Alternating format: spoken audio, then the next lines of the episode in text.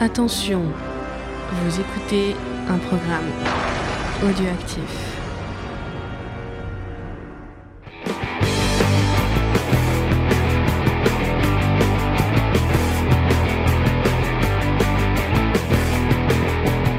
Salut à tous et bienvenue dans We Watch The Watchmen, euh, l'émission qui revient sur Watchmen, la série télé de Damon Lindelof tirée du comics euh, très connu de Alan Moore et Dave Gibbons. Euh, donc on- dans cet épisode on va revenir sur le pilote de la série. Et pour faire ça, normalement je suis avec l'équipe de Comics Discovery, mais cette fois il y a eu un petit bug. Donc on va faire ça à deux, juste avec Faye.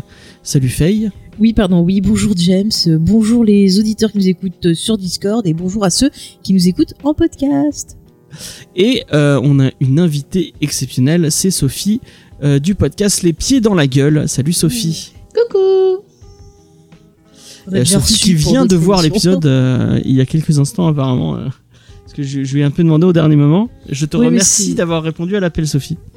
Ouais, mais tu vois, euh, grâce à toi, euh, j'ai fini enfin le comics que j'avais me tardé à regarder. Voilà, honte à moi. Euh, et euh, j'ai commencé la série un peu en avance. Euh, j'ai peut-être, euh, d'ailleurs, j'ai pas attendu mon mec, donc j'espère qu'il m'en voudra pas. Euh, Tu lui dis pas. mais ce qui se passe euh, sur les podcasts reste dans les podcasts, non Un truc comme ça Alors, chers auditeurs, vous lui dites pas, d'accord C'est c'est un secret. Et, Bon, il est pas sur les réseaux sociaux, peut- ça sera facile. Ah, ça, Ça va. va. ça va. Et euh, petite petite featuring euh, un peu marrante de cet épisode, c'est que nous le tournons en live sur notre Discord. Donc Mhm. il y a des gens euh, qui nous écoutent actuellement. Voilà, pendant qu'on est en train de discuter Mhm. et, et ils pourront venir discuter avec nous tout à l'heure. Et contrairement à ce que dit Xavier dans le chat, c'est pas diffusé, mais si, on- parce que cette fois je vais faire attention au rush et je pourrai le monter. Et ça sortira en Normalement, ça podcast. sortira euh, cette semaine, en fin de semaine, si Tout se passe bien. Mhm. Euh, donc, Sinon, euh, on va commencer. comme moi, j'enregistre de mon côté, il y aura sinon l'apparition fantôme euh, d'une partie seulement du. Ouais, voilà. Voilà. Euh, du coup, euh, on va commencer. euh, vite. fout de toi. Ils se foutent de moi, oui. y a- y a pas de- Il y a des rires démoniaques, hein. Ils sont très gentils. Euh, donc, on commence. euh, bah déjà, on va, on va, avant de commencer dans le vif du sujet, Mhm. on va un peu parler de notre, euh, notre passif avec Watchmen, avec Alan Moore, et peut-être avec un peu avec Damon Lindelof, parce que c'est un peu les trois personnes euh, derrière, euh, enfin les trois œuvres euh, personnes slash euh, showrunner. euh, derrière tout ça. Euh, et on va commencer avec Eden Memories. Bah, du coup, c'est quoi ton passif avec Watchmen? Est-ce que tu avais vu le, f- je sais que tu avais vu le film. Est-ce que tu avais aimé, aimé ce film? Alors ouais, euh, ça fait partie des de la partie de la filmo que j'aime bien de, Scott- de Zack Snyder. Voilà, donc avec l'armée des morts et Sucker Punch, qui je sais pose problème à pas mal de gens, mais moi j'aimais bien. Donc j'avoue, j'ai découvert Watchmen par le film et, euh, et j'ai vraiment surkiffé. Du coup après j'ai acheté le comics et j'ai commencé à lire et après c'est trop touffu et j'ai commencé à lire d'autres trucs et bref, je n'ai jamais fini le le comics, euh, enfin sauf ce, ce soir. Euh, voilà. Euh, Watchmen, en fait, je trouve que c'est une œuvre vraiment gigantesque. Et ce que j'adore dans cette œuvre, c'est qu'elle est, euh, qu'elle interroge en fait le côté manichéen de la société, quoi. C'est-à-dire que euh, dans l'œuvre, en fait, t'as as vraiment euh, d'un côté les super-héros qui sont un peu cachés et à continuer un peu euh, euh, un travail un peu de vigilante, un peu façon Batman. Euh, et de l'autre, il y a il y a ceux qui sont retirés, qui que, ou, comme Ozymandia. Et puis y a derrière, il y a encore ceux qui travaillent pour le gouvernement, comme Le comédien. voilà le comédien. Puis Manhattan. Qui- euh, D'ailleurs, le comédien fait aussi penser à Superman dans euh, Dark Knight Returns, me semble-t-il, qui est euh, où c'est un vieux Superman. Batman, qui- du coup, dans Dark Knight Returns. Euh, non, c'est Superman. Non, qui, parce qu'au moins, qui pour le Ah oui, le, oui, oui, oui, oui, effectivement, oui. Je pense, oui, excuse-moi. Voilà. Et du coup, euh, c'est vrai que le comics Watchmen fait penser en fait à pas mal de comics en fait, et comme un, euh, une espèce de réflexion sur euh, et si les super-héros existaient dans notre monde et s'ils avaient existé pendant la guerre froide, euh, qu'est-ce qui serait passé quoi Et euh, et c'est hyper intéressant. Après, c'est vrai que quand on a entendu parler de la série, je me suis dit, Attends, le, Watchmen, ça se passe à une période très précise, qui est le moment de la guerre froide, avec euh, des enjeux euh, politiques qui étaient très précis, et euh, le basé aujourd'hui, qu'est-ce que ça va donner? Donc voilà, je ne dis pas plus pour pas spoiler. Et, euh, et voilà. Et concernant le film, eh ben, euh, c'est vrai qu'il est peut-être un peu raccourci comparé à le comics, mais je trouve qu'il quand même, il résume quand même pas mal la chose. Euh, il prend des raccourcis, mais je trouve qu'il aplatit pas trop finalement l'œuvre quand même. Enfin, il y a pas mal de gens qui critiquent le film, mais je trouve que finalement il arrive à faire un bon boulot quand même globalement. Mhm. On perd peut-être un peu en subtilité toutes, toutes les couches qu'il y a de, qui sont hyper intéressantes, mais euh, en même temps c'est un support différent et c'est pas le même temps aussi de. Enfin, le comic c'est quand même bien ouais, épais ouais. quand même. Effectivement. Et du coup, euh, avec le reste de l'univers d'Alan Moore, est-ce que tu t'as lu euh, d'autres d'autres titres de, de Moore ou euh, pas encore? Euh, pas encore. Enfin, j'ai j'ai vu des adaptations de pas mal de ses œuvres qui étaient pas toutes très réussies. Euh, je crois que Watchmen, Watchmen doit être la meilleure d'ailleurs. Euh, euh, Ouais, Ouais, je ouais, je pense que clairement c'est la meilleure. ouais. Mhm. c'est- c'est dans le dans le alors c'est un, un autre podcast qui utilise ce nom-là. Euh, je crois que c'est After Eight. Ils disent la chemlist, c'est-à-dire les trucs à lire où t'as un peu honte de pas l'avoir encore lu, tu vois. Bah ils, en fait pas. Effectivement. et ben comme dit euh, comme dit Xavier, euh, V pour Vendetta c'est pas mal, je pense pour euh, je pense que c'est le plus accessible euh, euh, de Moore euh, et le un, un des meilleurs moi c'est un des meilleurs euh, Bah, en comics, il est vraiment en très comics, fort, ouais. très intéressant. Après, moi, j'ai rien contre l'adaptation. Après, c'est clair qu'il manque beaucoup de choses. Ça va très Ah, sur V vite. Oui, sur V pour moi je trouve que l'adaptation elle spoil enfin elle elle gâche le elle gâche le comics.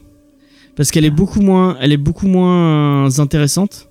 Elle est beaucoup mais moins moi, ça m'a pas gêné. Hein. et elle nique des twists qui sont très intéressants dans le tu, tu passes tellement plus de temps avec les personnages euh, sur euh, sur V euh, et euh, les twists sont enfin moi euh, enfin je vais pas spoiler les, les twists de V mais euh, quand j'ai découvert c'est c'est un certain twist euh, autour autour d'une fille en particulier euh, ça m'a ça m'a tellement bouleversé et que, enfin le Arrête, film on s'en doutait quand j'ai vu le film que ça allait être un truc à la oui mais quand tu lis le comics tu t'en doutes pas du tout Bah, bon, après, j'ai lu le comics après avoir vu le film.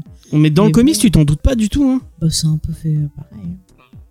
je suis pas d'accord avec toi Mais moi, je suis vicieuse. Mais en tout cas, à l'époque, j'avais pas, j'avais pas vu les twists arriver. Et j'avais été vraiment bouleversé par ce comics. Et je trouve que c'est pas le film lui rend pas du tout hommage, euh, malheureusement. Mm. Donc voilà. Mais C'est vrai qu'il est. Enfin, moi, dans mes souvenirs de, du film de V pour Vendetta, c'était vraiment que l'image était moche. Et j'ai du mal avec Ouais, tout on- ce qui est effet euh, et image qui est pas terrible, quoi. Et, euh, et ça donnait pas envie, quoi. Enfin. Je l'ai regardé J'avoue que ça, c'est un peu le défaut mais- du film. Ça, ça fait assez fake. T'as l'impression que c'est dans du, du carton-pâte des fois. C'est Mm. ça qui est un peu. Et du coup, Lindelof, est-ce que t'as vu La Flower Est-ce que t'as vu Lost? Alors, Est-ce que tu as vu Lost, Prometheus? je l'ai vu et j'ai lâché l'affaire au bout d'un. En fait, il y avait un des personnages que j'aimais bien, c'était le petit, le petit con de maître nageur euh, qui meurt à la fin de la saison 1. Donc déjà, j'étais un peu dégoûtée. Ah, Boone. Ouais, et, euh, et son, son insupport- son insupportable sœur survit. Et je me disais, what? Mais pourquoi? Euh, Et Ah, ensuite... euh, Il faut essayer de pas trop et ensuite, je sais pas, il y a des... Il y a des histoires avec la qui ont apparu avec des trucs fantastiques, euh, la fumée, etc. Qui en fait, euh, je trouvais que ça allait nulle part ou que ça aboutissait pas assez vite pour moi. Et du coup, j'ai un peu lâché à faire. En plus, c'était à l'époque, ça passait sur TF1 et il y avait pas encore le l'oncle des États-Unis. Euh, Alors si, moi j'ai commencé à suivre euh, grâce à l'ongle des États-Unis à partir de la saison 2 justement de Lost. Parce que je voulais pas attendre que TF1 passe. Ouais. Et puis c'est apparu en plus, euh, tu sais, à l'époque où euh, je commençais à être une ado et à sortir, tu vois, avoir le droit de sortir le soir, donc je préférais sortir qu'aller regarder Lost. Et euh, Ouais. et puis mes potes qui ont continué après m'ont dit que la saison 3 était pas mal, et puis au final ils ont dit ah ça vaut pas forcément le coup de le continuer. Et par contre, comme une grosse couillonne, je me suis spoilé la fin. Enfin, j'ai regardé le début de la dernière saison et j'ai fait oh putain, je suis sûre que c'est ça la résolution. Et, et après, des potes à moi qui avaient regardé la fin ont dit ah oui, c'est ça, t'avais raison. Donc voilà, mais bon, je crois que je vais quand même. euh, Enfin, j'ai vu qu'elle était sur Amazon Prime, donc je pense que je vais leur donner une chance. Mais oui, redonne oui, une elle est- chance. elle Et puis est après, tu écoutes notre geek en série dessus. on vous explique la vérité. Non, je vais pas dire on vous explique pas la vérité, mais on vous explique la façon euh, dont on a perçu Lost euh, nous-mêmes. N'est-ce pas, euh, mon petit James? Ouais. Ah, c'est parce que je, je voyais que ce livre allait. Oui, est peut-être. Ah, mais oui, c'est vrai qu'il va au Comic Con, j'avais oublié. Je crois. Oui. Euh, ouais, bon, bah, petit. Donc on euh, continue sur Watchmen. on va continuer. Euh, bah, du coup, ouais, bah, toi. Oui, moi. Euh, donc moi, Watchmen, euh, j'ai découvert en fait quand j'ai vu la bande-annonce du film, parce que Ouais. j'aimais bien ce que faisait Snyder, Yep. et du coup j'ai dit bah moi je vais lire le comics avant d'aller voir le film parce que ça me donne trop envie. Donc je suis allée à la Fnac, c'est saleté de Fnac, et j'ai pris l'édition qu'ils avaient sortie exprès. Ouais. Et du coup, ben, je l'ai lu avant. Et je me suis régalée, j'adorais euh, le design, j'adorais l'histoire, j'étais vraiment pris euh, dans l'enquête, dans tout ce qu'il y avait, dans, dans les messages, enfin dans toutes les diverses euh, couches de ce, ce, ce comics. Ouais. Et euh, je suis allée le voir au cinéma et j'ai adoré, je trouve que c'est plutôt une bonne adaptation. Ça reprend quand même le plus gros des, des thématiques qui va être accessible aux, aux gens. Il y a certaines thématiques, comme tu l'avais euh, assez expliqué dans d'autres Comics Discovery, c'est vrai que si tu connais pas l'histoire du comics et autres, ça va te passer au-dessus, mais ça empêchera pas quand même de pouvoir euh, apprécier l'œuvre, je pense. Enfin, c'est un avis personnel. Donc voilà, moi j'aime beaucoup le, le film, enfin esthétiquement, enfin c'est c'est c'est cool, le, les, les acteurs sont plutôt bons, enfin moi j'ai j'ai vraiment bien aimé. Euh, ensuite la série Watchmen, c'est ça que tu voulais savoir? C'était Non, après, c'était euh, Moore. ah Moore, et ben du coup j'ai lu euh, d'autres œuvres de lui, on en a fait d'autres aussi dans Comics Discovery. Ouais. Bon c'est quelqu'un qui est un peu T'as lu son spécial. Thing, non? Euh, ouais, Something, j'aime beaucoup. Ouais, c'est quelqu'un qui est un peu spécial. Il y a des fois tu vas accrocher, il y a des fois tu te demandes bah, un peu ce qu'il a pris, euh, va, ce qu'il a pris avant d'écrire, quoi. C'est c'est un peu ça. Euh, sinon ensuite, euh, qu'est-ce que c'était la question d'Amon Lindov, c'est ça? Damon bon, enfin, Moi, je l'aime d'amour. Voilà, je fais partie des gens qui ont été conquis par Lost et qui ont trouvé beaucoup de choses dedans. Je l'ai assez dit, donc je vous renvoie au podcast sur la série Lost. on a eu la chance de le voir en vrai.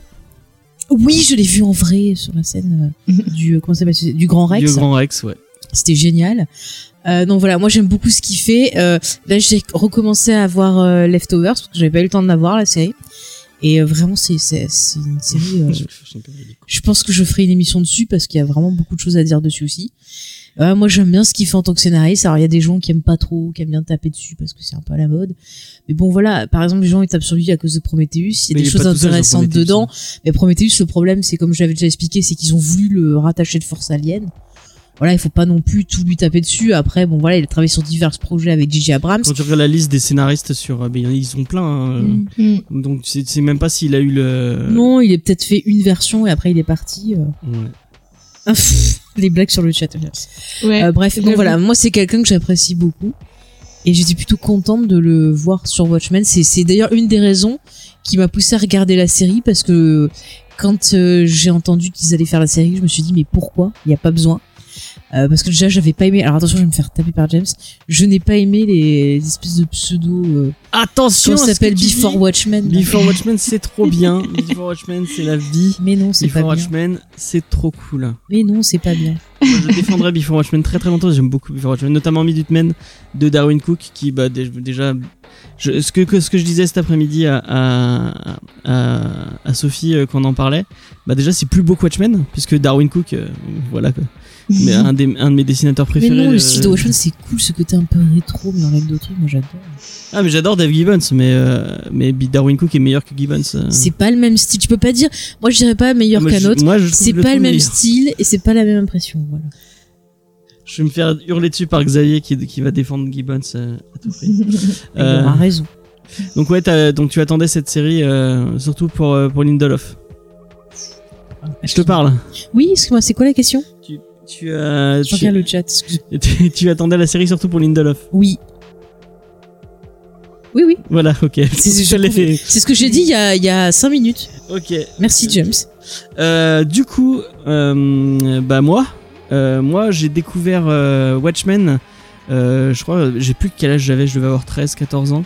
Euh, J'étais dans une médiathèque, euh, je voulais lire des comics et je suis tombé par hasard complètement, ne sachant pas du tout sur quoi j'allais tomber, euh, sur euh, Watchmen et euh, je pense que je suis resté, enfin, j'ai pas décroché. je- je- c'est parce que je passais souvent des après-midi. euh, euh, ma mère me laissait à la médiathèque et après je, je, je restais toute l'après-midi.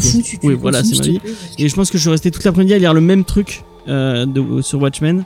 J'ai j'ai pris une claque monstru- monstrueuse en, en lisant ce, en lisant ce, ce titre.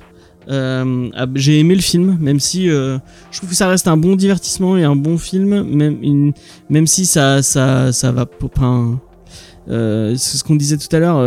Watchmen, il y a tellement de niveaux de, le- de lecture différentes. Y a tellement, c'est tellement une œuvre géniale.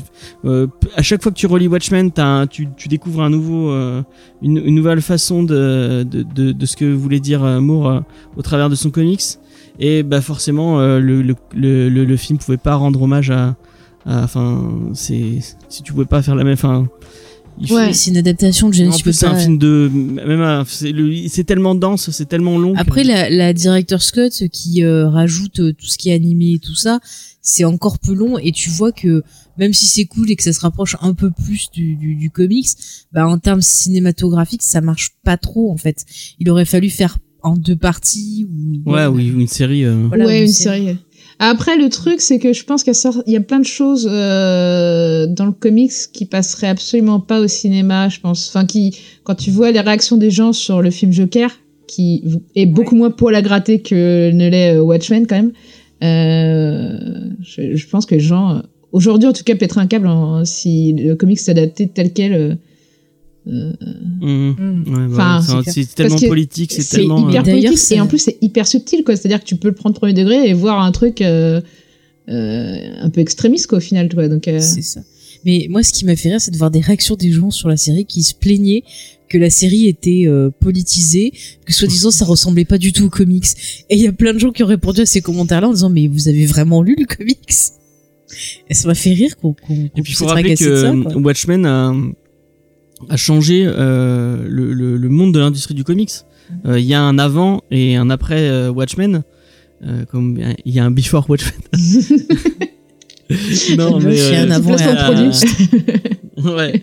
Euh, il a un peu lancé le. Dieu le s'il a dark- été payé par il a vraiment, enfin, il a pas lancé le Dark Age, mais il l'a enfoncé encore plus. Et on- je pense que les, les, les scénaristes et les dessinateurs, après avoir lu Watchmen, ils pouvaient plus dessiner et écrire euh, le comics de la même façon. C'est ça, ça a été tellement euh, une, te- une telle vague, et une- un, un tel, euh, un- un- en plus c'est tellement une œuvre méta sur l'industrie du comics que voilà, on pouvait plus écrire le super héros, le, le, le super héros de la même façon après après Watchmen. Mm. Donc euh, il faut faut pas oublier ça. bah, J'espère que la série euh, télé ce sera la même chose. en lisant la, la fin du comics maintenant en ayant vu depuis euh, The Boys la série mais j'ai pas vu le- les comics euh, j'ai pensé aussi, euh, aussi à The Boys pour le côté méta euh, sur l'industrie comics Ouais ouais, il y a un petit côté. euh, je pense que c'est un c'est une référence assumée de de Ennis Mm. Moore. Euh, donc moi euh, Lindelof, euh, enfin Moore, j'aime beaucoup ce qu'il fait.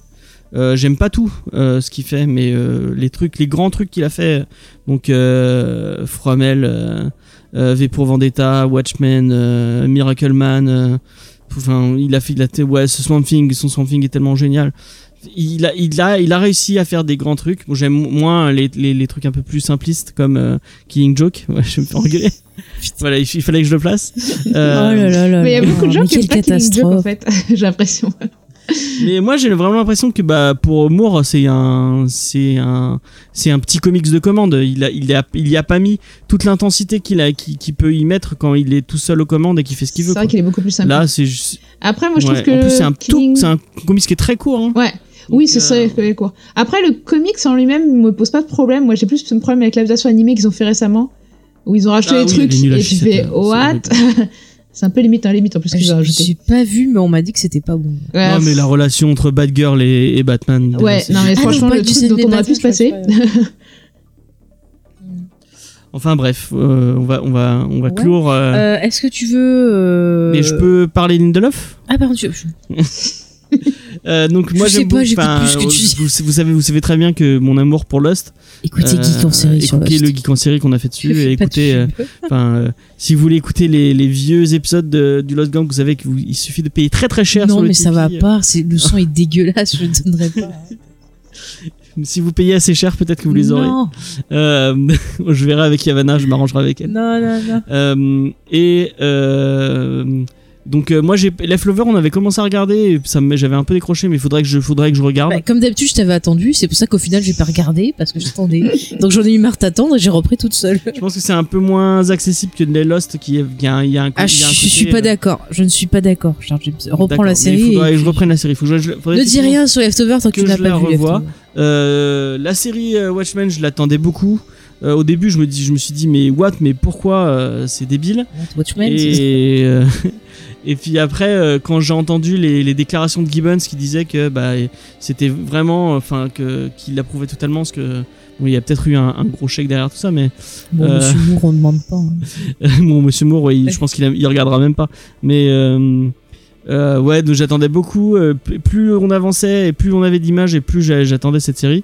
Et comme euh, bah, je l'ai déjà dit dans, dans, dans le Comics Discovery, mais je le redis là, bah, j'avais tellement d'attentes que je ne pouvais être que déçu. Et au, finalement, fi- au final, en voyant ce pilote, bah, mes attentes étaient comblées. Et encore plus que, que mes attentes, c'était encore mieux que je pouvais le penser. j'ai vraiment été, été, été, bluffé par ce pilote. Ah, du coup, tu donnes ton avis. Et euh, mais non, je vais dem- demander à Sophie qu'elle nous donne son avis. Sans spoiler, euh, alors euh, c'est vrai qu'au tout début j'étais en mode what the fuck, what the fuck, what the fuck, euh, parce qu'il y a beaucoup d'éléments qui sont mis en place et qui sont pas forcément expliqués. Euh, après coup, je me suis dit attends c'est Demon the Love, donc euh, attends que les choses se mettent en place. Et j'avoue que j'aurais pas vu le teaser d'épisode 2, j'aurais été un peu trop dans le je comprends pas trop et les trucs que je crois comprendre me donnent des mauvais signaux par rapport à l'œuvre originale de Watchmen. Mais au final, j'ai l'impression que c'est quelque chose qui demande euh, que tous les éléments soient posés et qui aura peut-être autant de complexité que le comics, donc c'est plutôt bon signe. Mais je suis encore un peu en mode Hmm, trop tôt pour juger. D'accord. Faye. Alors, moi, j'avais pas d'attente comme toi, mon petit James. J'avais même oublié que ça devait commencer bientôt. Parce que moi, j'attends une autre série. Euh, bref. Non, mais j'ai regardé. Alors, j'ai beaucoup aimé la réalisation de, de, ce pilote. En plus, c'est une femme. C'est cool d'avoir des, femmes un peu euh, mis en avant et tout. Il y a plusieurs euh, réalisatrices sur cette série. Mais je trouve la réalisation vraiment brillante. Je trouve qu'elle permet de bien accompagner tout ce qui commence à être mis en place. Euh, après, bah, comme Sophie, moi j'attends d'avoir vu plusieurs épisodes parce que là, on a euh, juste les éléments principaux pour comprendre déjà dans quel monde on se situe. Et histoire de commencer à prendre nos marques et se poser quelques questions et faire des théories, j'en ai plein, c'est génial. Mais j'attends de voir ce que ça va donner euh, sur plusieurs épisodes. Et c'est vrai que le trailer de l'épisode 2 euh, m'a bien excité quand même. Il y a l'air d'avoir des choses intéressantes dedans. Alors, Là, c'est pour dire vite. Hein. ouais, moi je vais donner mon avis. Enfin, vous l'aurez compris, j'ai adoré cet épisode. Euh, c'est dense, c'est politique, c'est euh, c'est tout ce que j'attendais. Euh, la réal et tu l'as dit, la réal et la photo sont sont superbes. La la BO euh, est géniale, euh, mais vraiment. Euh, le casting est fou. enfin, euh, j'aurais enfin j'aurais jamais pensé que Don Johnson on dit, aurait on été dit aussi gros budget sur le. Gros budget de. Ah oui, vache, effectivement, oui, un gros budget vache. C'est vrai. C'est Les vrai. pauvres, on, on en parlera après. Euh, mais ouais, bah moi j'ai été bluffé par cet épisode. euh, je- Enfin, je, trouve ça tellement, il y a, il y a, il y a tellement de trucs à commenter. Euh, enfin, Il y a une grosse qualité d'écriture. pour euh, vous faire dire. une idée, euh, normalement quand, on fait la, la, l'année dernière, la saison de Game of Thrones qu'on a fait tout à l'heure, où, où on avait un peu les mêmes rôles, moi et Faye, où c'était fait qui faisait les théories et, et les, les eggs et moi le résumé. D'habitude j'avais une feuille, une page Word de, résumé. Là j'ai huit pages écrites tellement, bah, enfin, à chaque fois que je pensais à une scène, je me disais ah mais merde, il faut que, faut que j'écrive ça parce que c'est important Mais par rapport à chaque par ça. scène, elle est importante. Vous allez Il voir. y a des symboles dans tout, Mmh. dans tout, c'est fou, euh, c'est Ouais, ouais. tellement dense que. Mais ça- Mais la vie est un symbole, James. Oui, oui, et la vie est un cadeau aussi. Aussi, mais c'est un symbole. Tu te lèves le matin, tu vois des symboles, tu vois. Comme, comme euh, je trouve que c'est un truc que, que, que Sny- Snyder faisait peut-être un peu moins. Je trouve que au niveau de la, on- ok, des plans, c'était case par case pratiquement le, sa réal. Là, je trouve que la réal de l'épisode, elle fait des clins d'œil aux comics. Mhm. Euh, Il y, a, il y a tout un jeu de, de, de. Il y a des clins d'œil à Lost aussi. il y a- oui, apparemment, il y a un clin d'œil. Ouais, il y a un clin d'œil qui est en fait un double clin d'œil à Lost et à Watchmen en même temps, Wow. réunis dans une seule image. Non, mais il y a, il y a beaucoup d'effets de symétrie dans, euh, dans le. C'est moi qui te l'ai dit, voleur. Non, non, non, non, non, c'est pas vrai. Je l'ai dit. Il y a beaucoup dans, dans Watchmen, la- la- le comics, il y a beaucoup d'eff- d'effets de symétrie. Le découpage de Moore, il y il y est beaucoup pour ça. Euh, bah, je, le rappelle quand même, c'est Moore, euh, donc des- c'est Gibbons qui dessine, mais c'est Moore qui, qui, qui, cadre pratiquement tout. Euh, Il, il, il, y a tellement de, quand vous regardez les scripts, il y a tellement euh, d'indications pour tu fais ça, tu fais comme ça. Enfin, c'est pratiquement comme si c'était Moore qui avait dessiné quoi. Euh, et euh, je trouve que dans dans le dans, dans l'épisode, il y a, y a ce genre de, de, truc en miroir. Tout l'épisode est construit en miroir, co- comme d'une symétrie, et c'est vraiment, vraiment génial. Euh, sais pas si tu, tu l'as vu comme ça aussi, euh, Sophie. Euh, alors, symétrie, pas spécialement. Euh, par contre, euh, ouais, non, pas de symétrie particulière. Euh, J'ai vu pas mal de références graphiques euh, au Watchmen, ça c'est sûr, enfin aux comics en tout cas. Euh, que ce soit dans, dans les costumes, dans les euh, décors, euh, avec un côté très euh, rétro-futuriste. Euh, ouais, ouais. Et du coup, qui est un peu perturbant parce qu'au début, tu te dis, attends, on est de nos jours ou on est euh, dans les années 70 ou dans une vision fantasmée Ouais, euh, j'ai mis du, du temps à savoir. C'est ça. Et euh, d'autant que au début, tu as un marqueur temporel, mais qui après n'est pas remis. Donc du coup, tu fais, oh, où, où sommes-nous?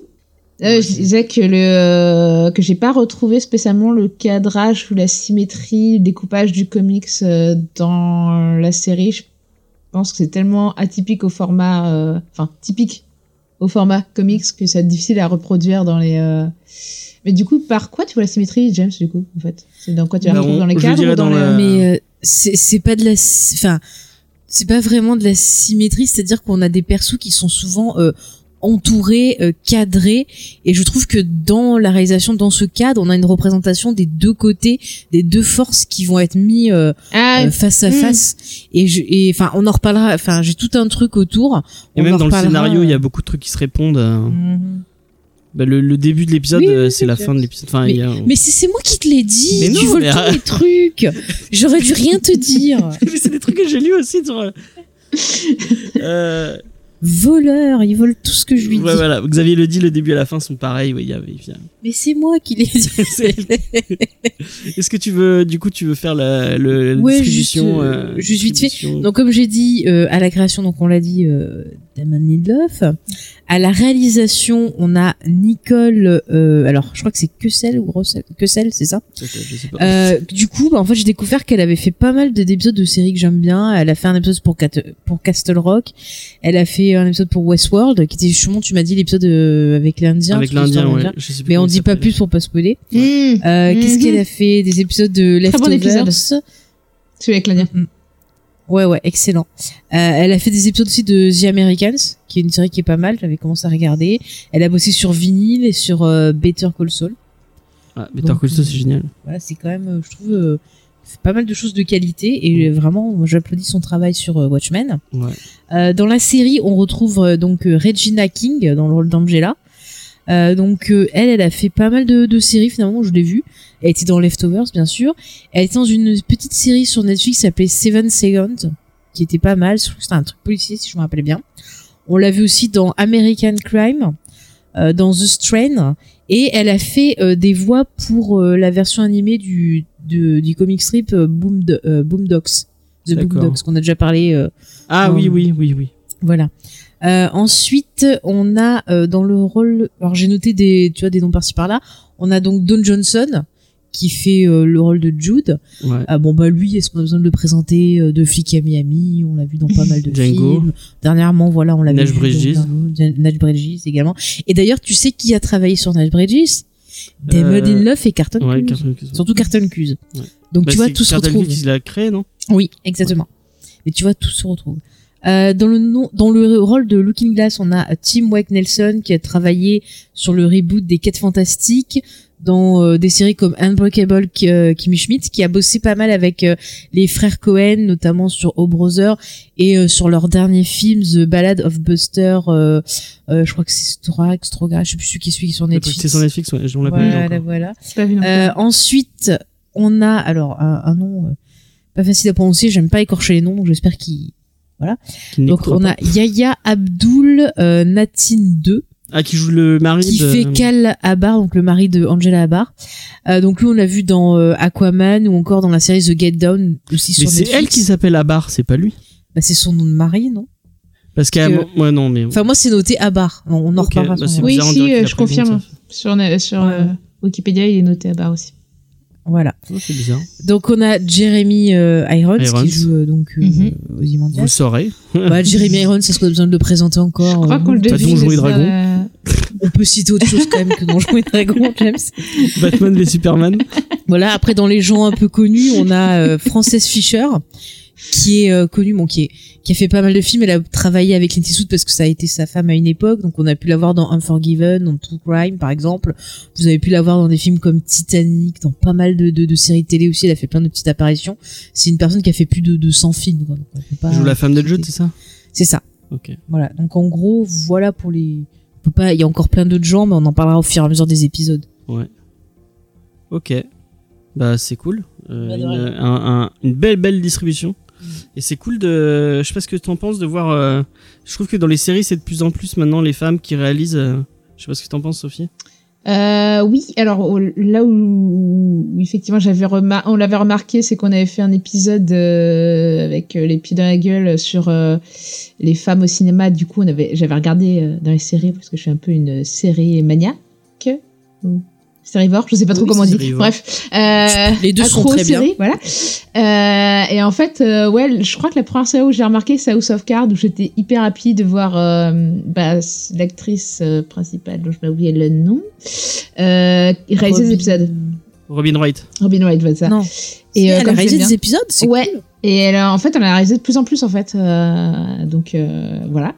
Et moi, j'étais un peu déçue que Kevin Spacey soit évincé de manière non naturelle, parce que pour moi, c'était logique qu'elle prenne le devant, vu qu'elle prenait aussi le devant derrière la caméra. Mais bon, bref. Voilà. L'histoire en veut autrement. Euh, voilà. Après, je sais qu'il y a des séries comme... euh, euh, Jessica Jones. Jessica Jones. Voilà, avec une réalisatrice, ça me paraît logique, etc. Maintenant, après, je suis pas non plus spécialement à regarder un truc parce que me disant ouais, c'est super, c'est une femme qui a réalisé quoi. Euh, maintenant, je suis fière quand c'est une femme qui réalise des trucs de genre et que c'est reconnu, mais euh, Bah, Après, ce qui est bien, c'est que maintenant, on arrête de mettre des barrières, parce qu'avant, il y avait euh, quand même des trucs genre une femme peut pas faire des trucs d'action. des bah après, comme ça. euh, je crois que Catherine Bigelow a quand même montré que euh, elle en avait dans le slip, je trouve, plus que certains mecs. Exactement. Dans Point Break. euh, Non, Voilà. non, pas que Euh, Point Break. Ouais, non mais sa filmo est juste, euh, enfin, elle y a pas un mauvais film dedans quoi. Enfin, Ah peut-être des trucs- moyens, mais il y a pas un mauvais quoi. Donc voilà. Donc euh, après c'est vrai qu'on a Non, c'est Catherine Bigelow moins de- pour je ne sais pas de combien de. Scorsese ou Spielberg, mais bon. Mais du coup, je trouve que dans les séries, ça se démocratise beaucoup plus qu'au cinéma, où Ouais. tu vois beaucoup moins de réalisatrices que. Ben, je pense que ça se démocratise peut-être aussi plus facilement parce que euh, t'as tout un pool de réalisateurs et de scénaristes et du coup euh, c'est pas ils vont pas vendre sur un nom de réal quoi peut-être aussi Ouais, bah oui. Alors que euh, enfin je pense qu'on souffre aussi du enfin le cinéma souffre aussi du fait que euh, bah c'est plus facile de vendre avec un réal qui est déjà connu.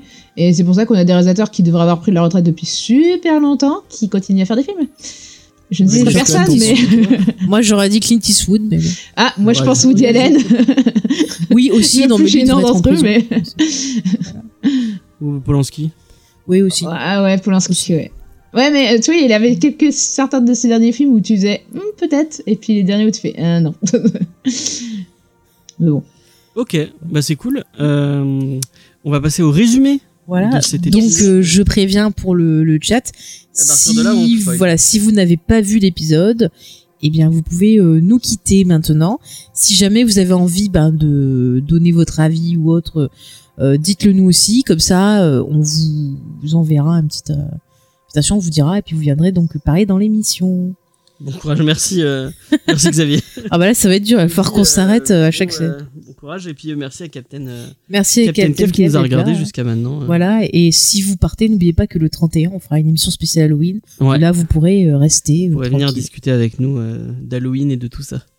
Oui, oui. Alors, Spécial série Allez, ou comics ou tout, tout, tout, tout Non, Alors, tout. Moi, j'ai prévu, alors je vous le dis, j'ai prévu un programme où je pensais qu'on pouvait prendre des histoires euh, un peu, tu vois, fantômes, monstres et tout.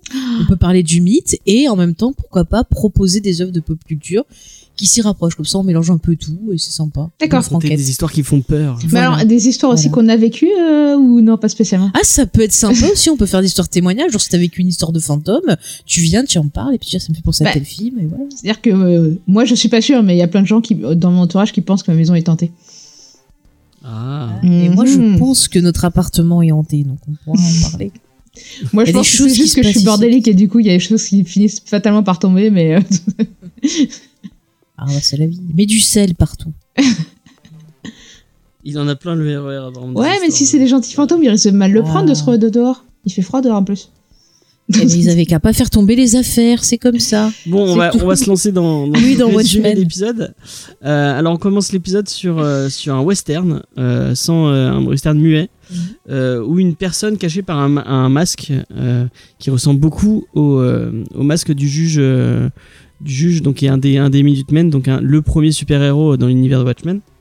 Euh, Est-ce que tu comptes interrompre des fois si on veut rajouter des com- dans les commentaires dans la scène avec euh, les easter eggs et tout comme ça ouais, ouais, bah, tu peux, hésite pas, hésite pas. Euh, J'ai un truc à dire sur ce film. Vas-y.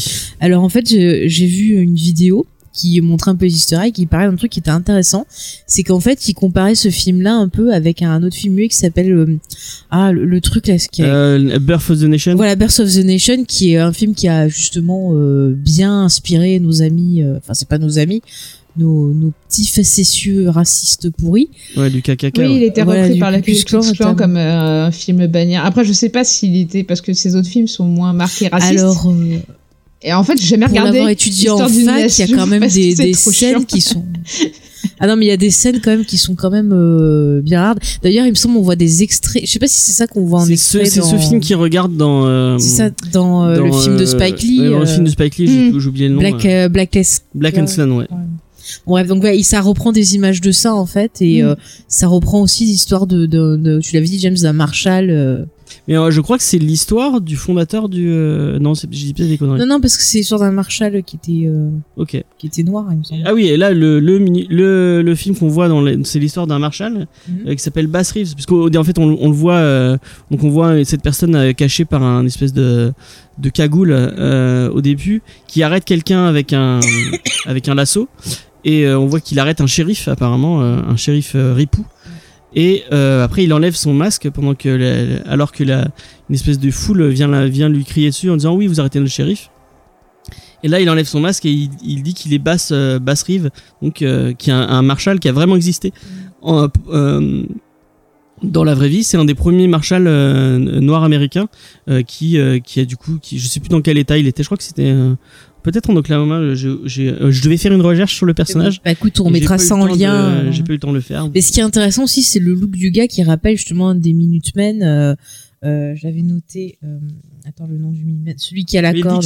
ouais, et il dit que il dit que cet homme ne mérite pas son étoile et il, Exactement. et il donne un il a une espèce de catchphrase euh, qui dit qu'il y aura pas de euh, il y aura pas de justice et de justice expéditive de mob justice Mm. euh, parce qu'il est là et qu'il faut croire en la en la, la loi Euh, et c'est ça fait un peu écho à bah aux Minutemen et aux enfin et aux Watchmen du coup qui eux font de la justice expéditive puisqu'ils font pas euh, ils, ils sont pas euh, ils sont ils sont pas mandatés pour pour faire faire comme des, des, des forces de l'ordre en fait. Mhm. et euh, là on se rend compte qu'en fait euh, on est dans un cinéma Ah, il y a, un- Et, il y a un euh, truc intéressant aussi, d'ailleurs, euh, je te coupe, James. Euh, c'est que les couleurs sont très marquées. C'est-à-dire que le shérif qui a arrêté euh, le shérif Ripou est tout en blanc et, euh, et celui qui l'arrête est tout en noir. Et dans le, dans le code du western à l'ancienne, euh, les gentils étaient tout le temps en blanc et le, enfin, portaient toujours un chapeau blanc en tout cas. Et le méchant un chapeau noir pour qu'il soit reconnaissable facilement par le public en fait. Donc Ouais. du coup, il y a un détournement des codes du western aussi. Ouais, et du coup, euh, je reprends mon résumé, euh, on se rend compte qu'on est dans un cinéma, euh, un cinéma presque vide avec juste deux personnes. Donc il y a un petit, un petit enfant noir qui doit avoir une dizaine d'années, même pas, Mhm. et sa mère qui joue, qui joue, qui joue la bande son au piano. Et on sent que bah, c'est le l'enfant est très est à fond dans le film et la mère elle a très peur et on entend des bruits, on entend des trucs un peu bizarres. Et là, à ce moment-là, il y a le père, euh, on, saura après que c'est son père, qui récupère l'enfant, qui l'amène dehors. On arrive dans la rue, et là, on. Oui, vas-y.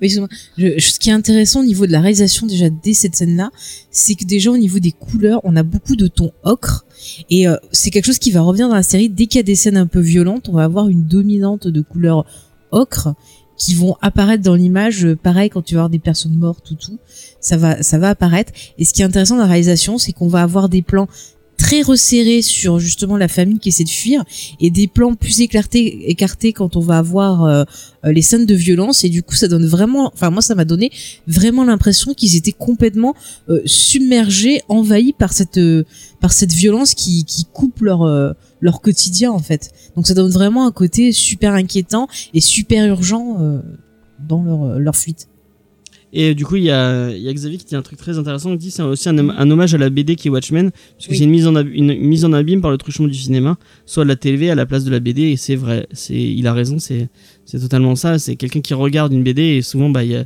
y avait il y a ce lien. On, souvent on- dans Watchmen, on, voit, on voyait quelqu'un qui lisait de la- qui lisait une BD et on était plongé dans la BD, et on lisait ce qu'il lisait. Ouais. Euh, donc il y avait il y a beaucoup de mise en abîme et, et ça fait ça fait partie de, de l'ADN de la BD et ça va revenir beaucoup dans dans euh, bah, dans la série. Euh, et euh, du coup là, on, on, on arrive euh, face à ces, ces, ces exactions euh, et on voit qu'il y a plein de morts dans la rue Mhm. euh, et que les morts sont que des noirs et qu'il y a des, des membres du Ku Klux Klan qui qui attaquent des euh, qui attaquent des, des des noirs du coup. Euh, et ça c'est un truc qui est Et vraiment coup, t'as un- le blanc qui ressort par rapport au tout le côté justement Ouais. jaunâtre ocre euh, qui, qui est autour Effectivement, et c'est un truc qui est vraiment arrivé euh, euh, dans la, fin, dans la vraie vie. C'est, c'est euh, des émeutes raciales qui sont vraiment arrivées à Tulsa, donc on, comme on est à Tulsa. En 1921. Ouais, et euh, donc c'est quelque chose qui est vraiment arrivé dans la vraie vie. Donc il y avait vraiment des, des, des membres du Ku Klan qui sont arrivés et qui ont, euh, qui ont tué tous les gens dans les quartiers, euh, dans les quartiers noirs de, de Tulsa. Euh, et à ce moment-là, euh, il y a euh, les, les, deux parents avec leur avec leur enfant qui vont devoir mettre leur enfant dans une voiture, mais il n'y a pas de place pour il y a plus de place pour les pour les parents. Donc il les met il les met dans il met l'enfant dans, dans une espèce de coffre euh, avec un mot écrit, il lui met dans la poche. Et après euh, on change de plan et on arrive à un, à un plan où bah, euh, le l'enfant va sortir du coffre et autour de lui tout le monde est mort et il est dans un champ où tout le monde est mort à part une, un enfant qui pleure un bébé qui pleure dans un je crois que c'est un drapeau qu'elle elle est elle est dans un drapeau Oui, c'est le C'est le drapeau. américain. elle est dans le drapeau Et d'ailleurs, Ouais, elle est- elle le- est- l'enfant, il est pas dans un coffre, hein, je pense qu'il est dans un cercueil. C'est un cercueil j'avais pas bah, j'avais pas sa, sa, for- sa, sa forme. j'ai vu un coffre en bois Et c'est un for- euh, ouais, mais les cercueils avant, ils étaient très simplistes et c'était juste un coffre avec. euh, Et pour le coup, ça fait penser vachement à un cercueil d'enfant, quoi. Et d'ailleurs, il a, il a une petite hésitation quand il rentre dedans, le gamin. Donc, euh, ah, j'avais pas Et- ça va et- tellement vite qu'en fait j'avais pas le temps Et je trouve que cette symbolique de mort est d'autant plus représentative que le bébé est emmailloté dans un drapeau américain comme le drapeau qu'on remet aux soldats quand ils sont morts, en fait. Eh, ouais ouais effectivement c'est très vrai ouais. Et euh, moi, il y avait un truc qui me qui qui qui m'est qui m'est un peu euh, venu, c'est que la façon dont euh, le père met son son gamin dans, dans, dans- du coup, tu me dis que c'est un cercueil, je l'avais pas j'avais pas remarqué. Mais moi, ça m'a fait penser à un autre père qui met euh, qui met son enfant dans. c'est dans Oui. les easter eggs ça aussi euh. ça fait beaucoup penser à Jor-El, euh, Ouais. donc dans Superman euh, de avec Christopher Reeves, qui met son enfant dans euh, dans euh, dans le, le, le vaisseau pour partir de, de Krypton quand il s'en il s'en va. Il y a vraiment des plans qui qui ressemblent beaucoup. Ouais. Euh, et euh, mais même la fin aussi quand euh, justement il s'enfuit qu'il y a eu l'attaque et que le petit euh, il récupère le bébé et tout ça la façon dont c'est filmé ça rappelle aussi l'arrivée de Clark sur Terre Et euh, Ouais. moi, donc ça du me coup on a cette imagerie vas-y Alors c'est peut-être mon obsession pour Batman, hein, mais euh, quand je le vois, le gamin qui découvre ses parents morts, ça me fait penser à, au petit Bruce Wayne, oui aussi ses parents. non, euh, mais... Ah ouais, ouais, non mais je suis euh, totalement d'accord avec toi il y a cette image là aussi donc on retrouve vraiment des figures héroïques dès le début en Mm. fait Et on voit que sur le bout de papier que son père lui a remis, c'est marqué Watch over this boy. Donc euh, encore, un, prenez soin de ce... ouais, encore un, un, un truc par rapport référence. à Watch. Mm. Euh, du coup, on, bah, on, on changement de scène. ouais avec une musique de rap euh, Ouais. c'est marrant parce que c'est un, raciste qui écoute du rap ça c'est un raciste qui ouais, ils écoutent The Future apparemment Bah, avec un groupe de rap. En fait, je veux pas spoiler sur le résumé, mais il y a deux ou trois indices qui laissent penser que c'est peut-être pas aussi simple que ça. Mhm. Ah. Donc on arrive euh, de donc euh, de nos jours, toujours euh, à Tulsa. Euh, et euh, donc il y a un pick-up qui, qui se fait arrêter par un flic. Euh, le flic avance vers, vers vers le conducteur et on voit que ce flic est masqué par un masque jaune. Euh, donc on ne voit pas son visage, on voit que, que c'est un, un, un policier afro-américain. Euh, il lui là, demande si tu regardes, on a toutes euh, les couleurs là. a un changement, c'est très bleu nuit, très inquiétant, et il y a vraiment que la pointe de jaune Mm. qui va vraiment. Ouais, le jaune est vraiment éclatant. Et il- d'ailleurs, si tu veux, James, pour bien finir de planter la scène, Euh, j'ai regardé un peu les diverses significations du jaune parce que j'essaie de comprendre pourquoi les flics avaient cette couleur-là. Et du coup, ça peut représenter euh, la jalousie, l'infamie, la trahison euh, et la maladie. Et du coup, je pense que ça prend va, ça va prendre sens avec le reste du résumé. C'est pour ça que je le plantais maintenant. Après, moi, ça me fait penser. le- la couleur jaune est quand même très importante dans Watchmen. Oui, Il y a- aussi. Il y a beaucoup aussi. de. il y avait beaucoup Oui, de mais jaune, tu vois, c'est bien de savoir peut-être pourquoi ce jaune-là. Ouais, Qu'est-ce ouais, que ça ouais, veut dire. Euh, donc euh, là, la, la- le policier va demander les papiers de, de- du véhicule. Et euh, donc euh, le mec qui se fait arrêter dit qu'ils sont dans sa boîte à gants. Il va ouvrir sa boîte à gants et euh, le policier va, va voir quelque chose. On ne sait pas ce qu'il a vu. Va- il va voir une espèce de chiffon. Et on- du coup, il va retourner à sa voiture. Et là, il va dire euh, qu'il veut récupérer son arme. Et on voit que l'arme, elle est bloquée par une, une espèce Alors, de, de- Il contacte Panda. Oui, il contacte Panda pour récupérer son arme. Pandi Euh, Panda. et en fait, on voit que l'arme est, est bloquée par un espèce de, de- de dispositif de sécurité où il faut qu'il tape un code Mhm. euh, et euh, galère à, à récupérer son code. Euh, là, on- il enlève son masque et il, on- on- il a l'air vraiment paniqué. Il dit qu'il a vu un, ma- un masque de, Ro- de Rorschach ou de Rorschach ou Ror, je ne sais plus. je- Euh, je disais, c'est comme Toulouse, c'est difficile à prononcer. Oui. Du coup, euh, donc il dit qu'il a vu un, un masque euh, et euh, au moment où il va réussir à débloquer son arme, bah, le mec va, est sorti de sa bagnole et lui a tiré un, un coup de fusil à pompe euh, au travers de, au travers du pare-brise et, euh, et bah, du coup, euh, il, on, bah, il- malheureusement, il pourra pas. Mais il tu pourra vois, pas- cette scène, elle est intéressante parce que je trouve qu'elle pose déjà le climat euh, dans lequel les policiers sont visibles. C'est-à-dire qu'on voit qu'il y a beaucoup de, de précautions prises. C'est-à-dire qu'il y a le, on vous filme. Euh, les armes sont pas déblocage de suite. Mm. On a vraiment l'impression qu'ils essayent de vraiment tout contrôler pour éviter qu'il se passe des choses qui devraient pas se passer, tu vois. Oui, c'est Et on ça. voit qu'il est dans une voiture électrique. Mm. aussi. Bah, en fait, il y a Ouais, une, ouais. une impression d'inversion encore des rôles, c'est-à-dire que dans la scène du western, euh, les rôles étaient inversés, c'était le, le shérif qui était corrompu. Et là, on a l'impression, au début, tu sens que le mec de la voiture a l'air un peu inquiet, le flic a l'air suspicieux, et tu penses à tous ces dérapages euh, qu'il y a eu avec la police euh, américaine au, au sud des États-Unis ces derniers temps. Et tu dis, ah bah tiens, ils ont pris des mesures pour empêcher les dérapages. Et en fait, la scène se retourne et à la fin, et tu fais, what the fuck, qu'est-ce que j'ai vu, en fait? Et, enfin, voilà, sans spoiler la suite du résumé, mais euh, moi, la- tout, l'épisode m'a donné la sensation qu'en fait, aucun des codes auxquels on est habitué, on peut s'y fier en fait, et que tout peut être bouleversé à n'importe quel instant, quoi. C'est ça, c'est ça. Et ça pose déjà, même on a une, une ambiance très anxiogène. Il me semble que déjà là on a cette musique un peu, je crois que c'est dans cette scène-là qu'on entend pour la première fois ou la scène tout de suite après. La musique de Carpenter. on a une musique très, voilà, très carpentesque et qui du coup donne vraiment une impression de, de, d'oppression en fait. Ouais, déjà. effectivement. Et, et cette, musique, elle va revenir souvent pour accompagner le personnage de Judd. Et je trouve ça très intéressant, sachant Et, le et je l'ai pas dit, mais effectivement, le mec avait vraiment un masque de, de recharge parce qu'il l'a il l'a mis pour tirer, euh, pour Mm. tirer sur le, pour tirer Mm. sur le flic.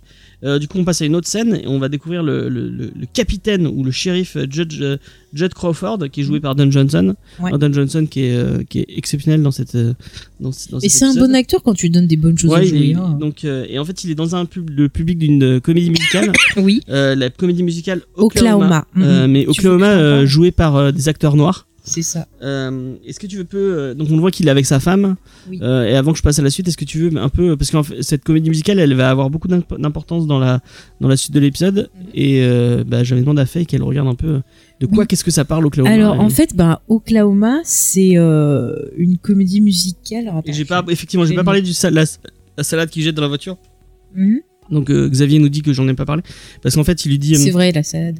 Au début euh, le flic demande qu'est-ce qu'il euh, qu'est-ce qu'il il trimballe dans son pick-up Mhm. et euh, bah, il lui répond de la salade et au moment de, où il a tiré euh, enfin où il a il a, il a Oui, pas il tué parce qu'il balance est pas la mort salade. mais, euh, Mhm. euh, il, il va lui balancer un, un morceau de salade donc on ne sait pas en fait si On sait pas est- qui c'est ce est-ce que finalement il était vilain? Est-ce qu'il était pas vilain? Ou il- peut-être ça se trouve il, il, il, il- il trimballait juste de la, de la salade euh, Bah, comme ça Et il a over-réagi en voyant le flic Voilà, retourner à sa bagnole. C'est ça, c'est la vie. Euh, donc Oklahoma, alors c'est c'est ça va avoir de l'importance euh, cette euh, comédie musicale. Ouais. Euh, parce que déjà donc Oklahoma c'est dans le Midwest, je, je dis où ça se situe, Euh, et c'est une comédie musicale qui date de 1943 et qui se passe en fait en 1906 et qui raconte en fait euh, une histoire de triangle amoureux, c'est-à-dire qu'on a un cow-boy qui est amoureux d'une jeune fille, mais celle-ci est convoitée par le méchant de, de- du village dans lequel ils vivent qui s'appelle Judd, Comme, euh, comme le personnage. comme le, le personnage de Johnson. Et euh, du coup, toute histoire, ça va être justement ben, qui va pouvoir choper la jeune fille. Il va y avoir justement des bastons entre ben, tout ce qui est cow-boy et gens un peu plus riches. Ça va partir vraiment dans un gros délire. Et ce qui est très intéressant, c'est que dès le début d'épisode, on a une référence à cette comédie musicale. Quand on voit le titre apparaître. Euh, désolé, enfin, je sais plus c'est quoi, il y a plus de glace. euh, Sorry, uh, une we, are, ça, je crois, we are in summer, but we don't have ice, ou un truc comme ça. Ouais, voilà. Et en fait, c'est les paroles d'une chanson qui est justement euh, la chanson euh, de de Judd, du personnage de Judd. Et justement, on va entendre cette chanson à la fin de l'épisode euh, ensuite. Donc voilà. Et je pense que cette chanson, on en reparlera dans les théories, pour moi, est un indice sur la personnalité de Judd. Ok.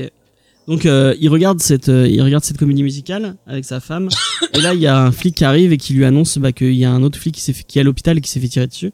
Donc il va devoir euh, il va devoir aller euh, d'abord euh, chez la femme du euh, chez la femme du du, du flic. Ouais. Et là on apprend euh, parce qu'ils vont discuter euh, on apprend que bah, les flics sont obligés de cacher euh, leur position de flic et euh, il lui demande mais qu'est-ce qu'il a qu'est-ce qu'il disait quand il partait en patrouille?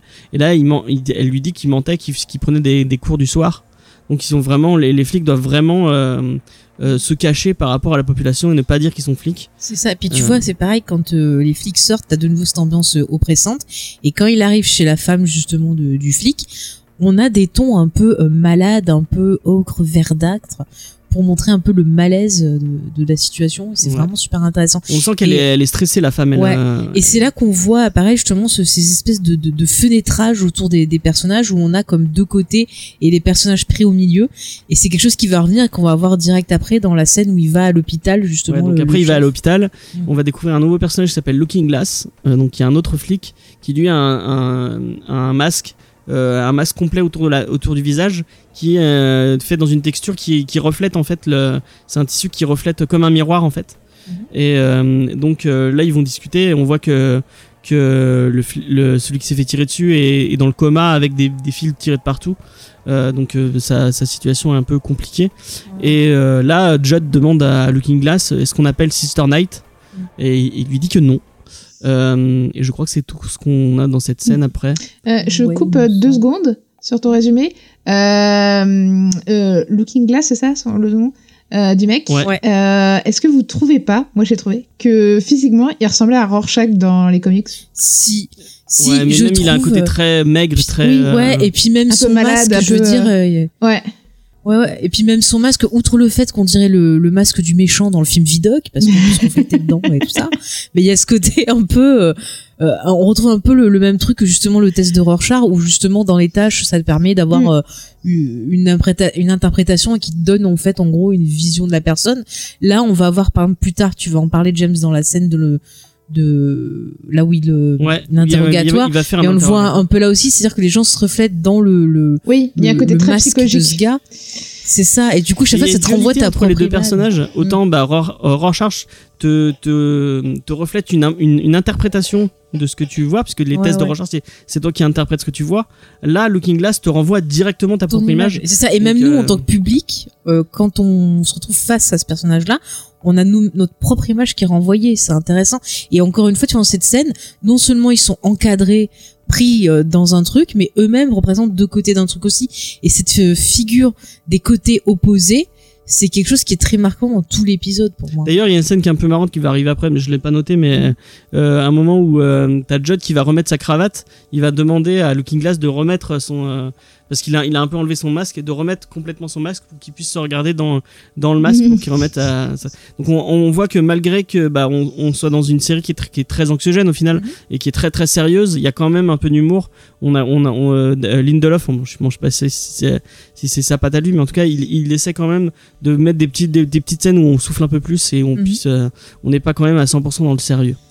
Euh, mais on va retourner euh, peut-être pas trop dans le sérieux puisqu'on va arriver euh, dans une dans une salle de classe où on voit quelqu'un qui fait de la cuisine et Ah, qui elle est très intéressante cette scène. ouais donc elle fait un mooncake c'est euh, je ne connaissais pas c'est c'est C'est un gâteau C'est asiatique. gâteau.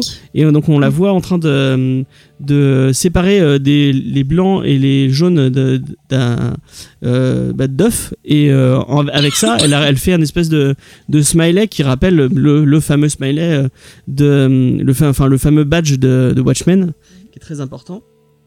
Et là, donc, on est, on est face à euh, Angela Abar, donc qui va être un peu l'héroïne bah, de la série. Euh, et en fait, elle, elle explique aux enfants qu'elle est pâtissière ou boulangère, je sais plus. Ou, Pâtissière. elle est pâtissière en tout cas. Enfin, elle fait de la cuisine.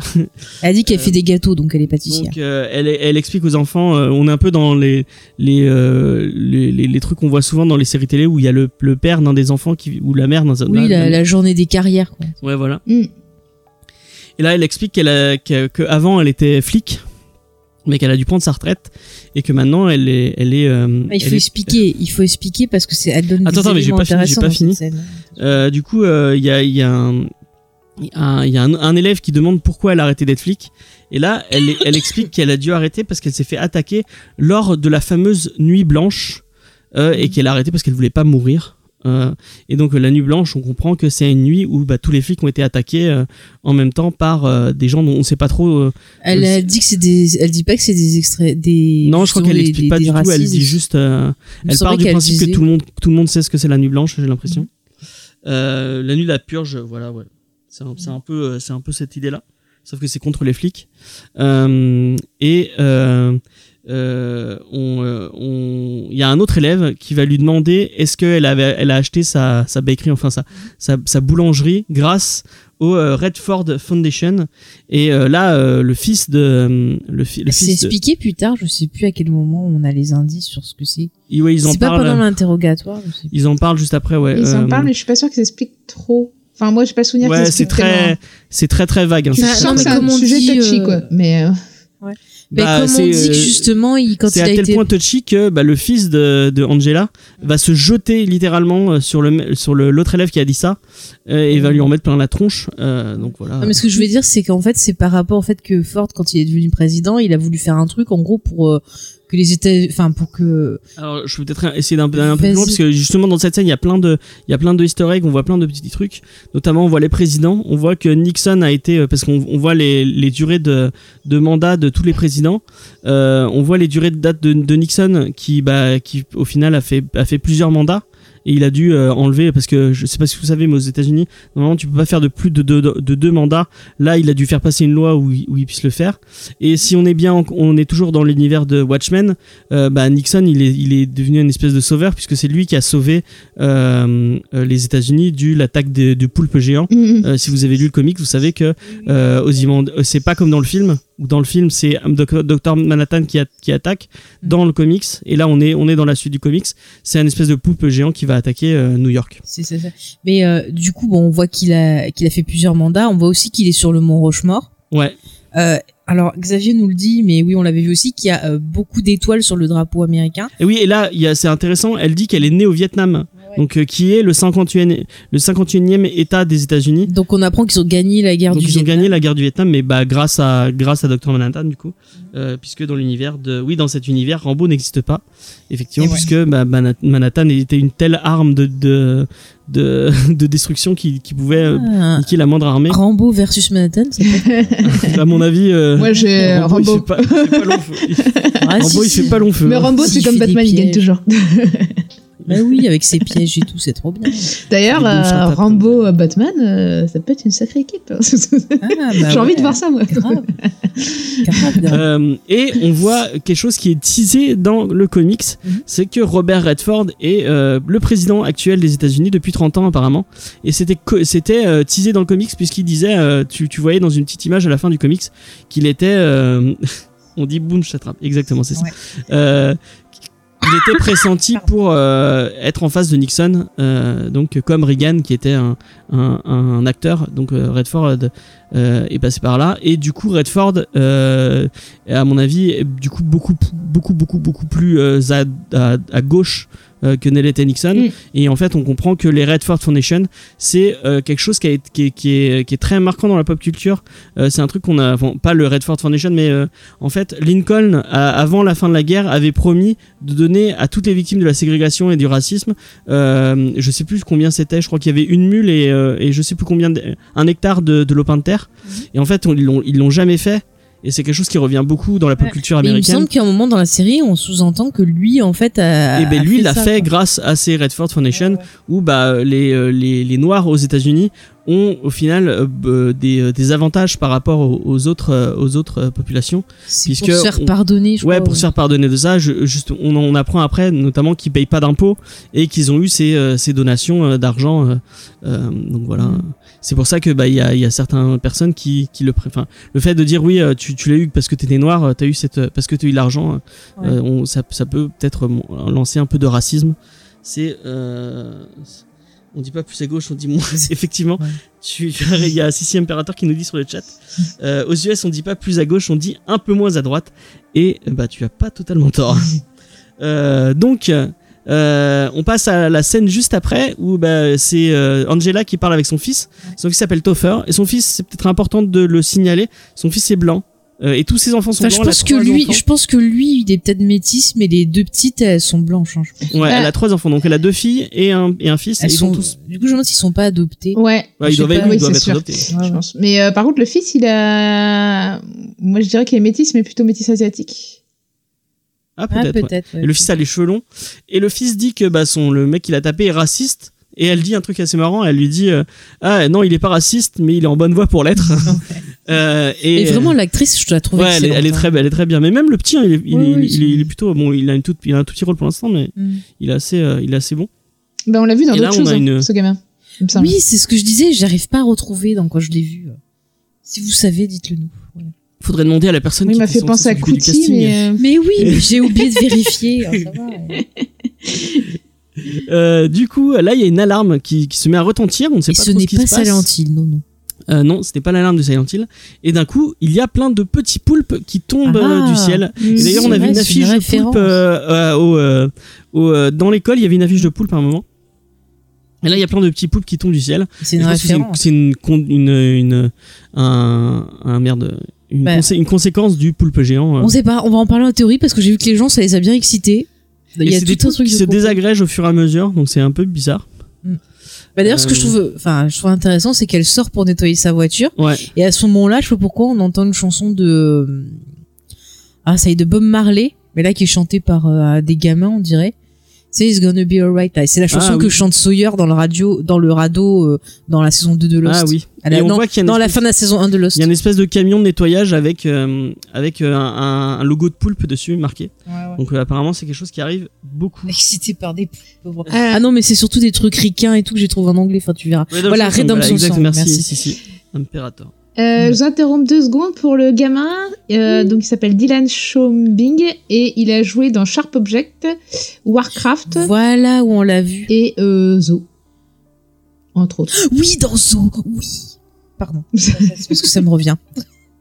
Et euh, du coup, on, on- est-ce que vous avez un truc à dire sur cette euh, On peut peut-être en plus en théorie. euh, Plus en théorie, j'ai des choses à dire parce que. ou, Ouais, ouais. Allez, les, gens ont parlé. Les gens ont parlé sur les internets et je te jure, il y a des théories euh, fantastiques. Moi, je pense que c'est les petits de Cthulhu. C'est. Ah euh, D'accord. voilà. Ça parle de complot. Et ouais. Je vous donne des indices. D'accord. Et là, du coup, il y a le pager de, euh, de Angela qui va retentir Quand elle arrive chez elle et qu'elle arrive chez elle, ouais, euh, avec marqué Little Bigorn euh, à ce moment-là. Mhm. Du coup, elle va confier l'enfant à, à son mari. Elle va lui demander d'aller chercher ses, ses trois enfants. Et elle va partir en urgence pour sa boulangerie. Et là, on va avoir un petit aperçu de, de la ville de Tulsa, de quoi, quoi, à quoi elle ressemble.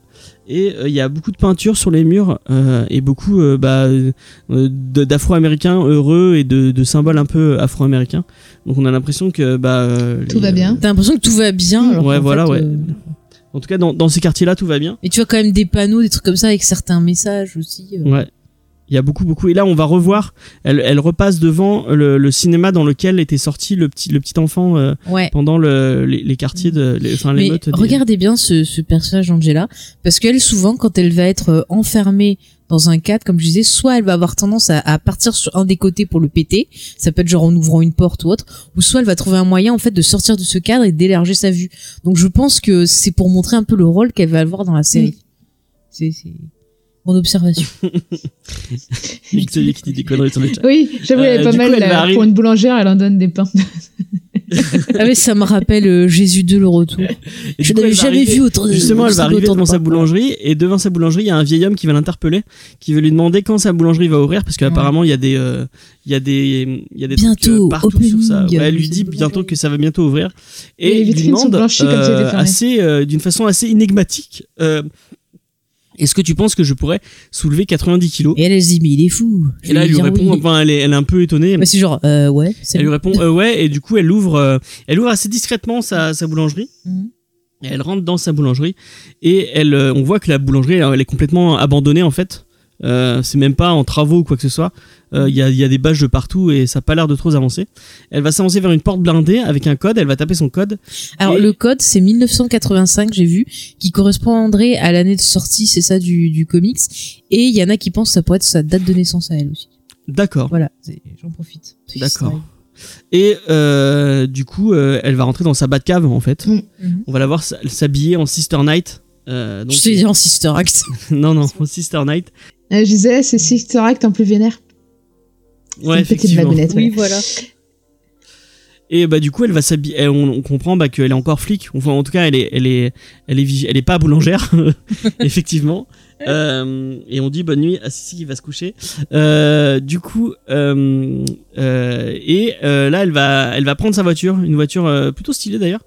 Et euh, au lieu d'aller directement, euh, parce qu'on pensait qu'elle irait au commissariat, Mhm. non elle va pas au commissariat, elle va aller dans un quartier qui a l'air un peu plus euh, D'ailleurs, je te coupe, James, parce que ça m'étonne que tu n'aies pas vu la référence au niveau de la musique quand tu sa musique à elle. ouais. Ça m'a fait penser beaucoup au jeu euh, Hotline Miami que tu. Ah peut-être ouais, il y a un petit. Ça ce côté un peu musique électro, tu sais. euh, Ouais c'est vrai. Ça m'a fait beaucoup penser à ça. Ça fait très femme euh, d'action en fait. Mm. Enfin, femme, personnage d'action. En tout cas, elle est très badass. Mhm. Euh, et là, elle va arriver dans un quartier qui est un peu plus euh, à l'abandon, on va dire, euh, avec une espèce de, à l'entrée du quartier, une espèce de de, de statue un peu ridicule de, de Nixon en gros. Mhm. Et elle va, donc c'est un quartier que de de, de camping-car et de caravanes, un peu comme on voit dans les séries, euh, dans par exemple dans Earl ou dans des trucs, un quartier très très pauvre de Mhm. redneck. Ouais, Euh, trash, elle va ouais. arriver face à une cave. De quoi? Ouais, white trash, white ouais, trash. très white trash. Et euh, là, elle va arriver face à, à une caravane. Et elle va exploser, exploser la, la portière euh, de la caravane et elle va dé- défoncer le type euh, qui est dedans. Euh, Mais moi, ce que je comprends pas, c'est pourquoi est-ce qu'elle va direct. C'est un truc qui m'a un peu. parce que Little Big Horn, ça doit vouloir dire quelque chose. Bah oui, non, mais le Little Big Horn, c'est peut-être pour dire un flic a été tu- touché ou Oui, quoi, mais. elle comment elle sait qu'il faut déjà, aller elle pouf devait à cet déjà endroit-là, surveiller quoi. lui quoi. Bah, ça, ça Bah oui, mais comment elle sait que c'est en fait.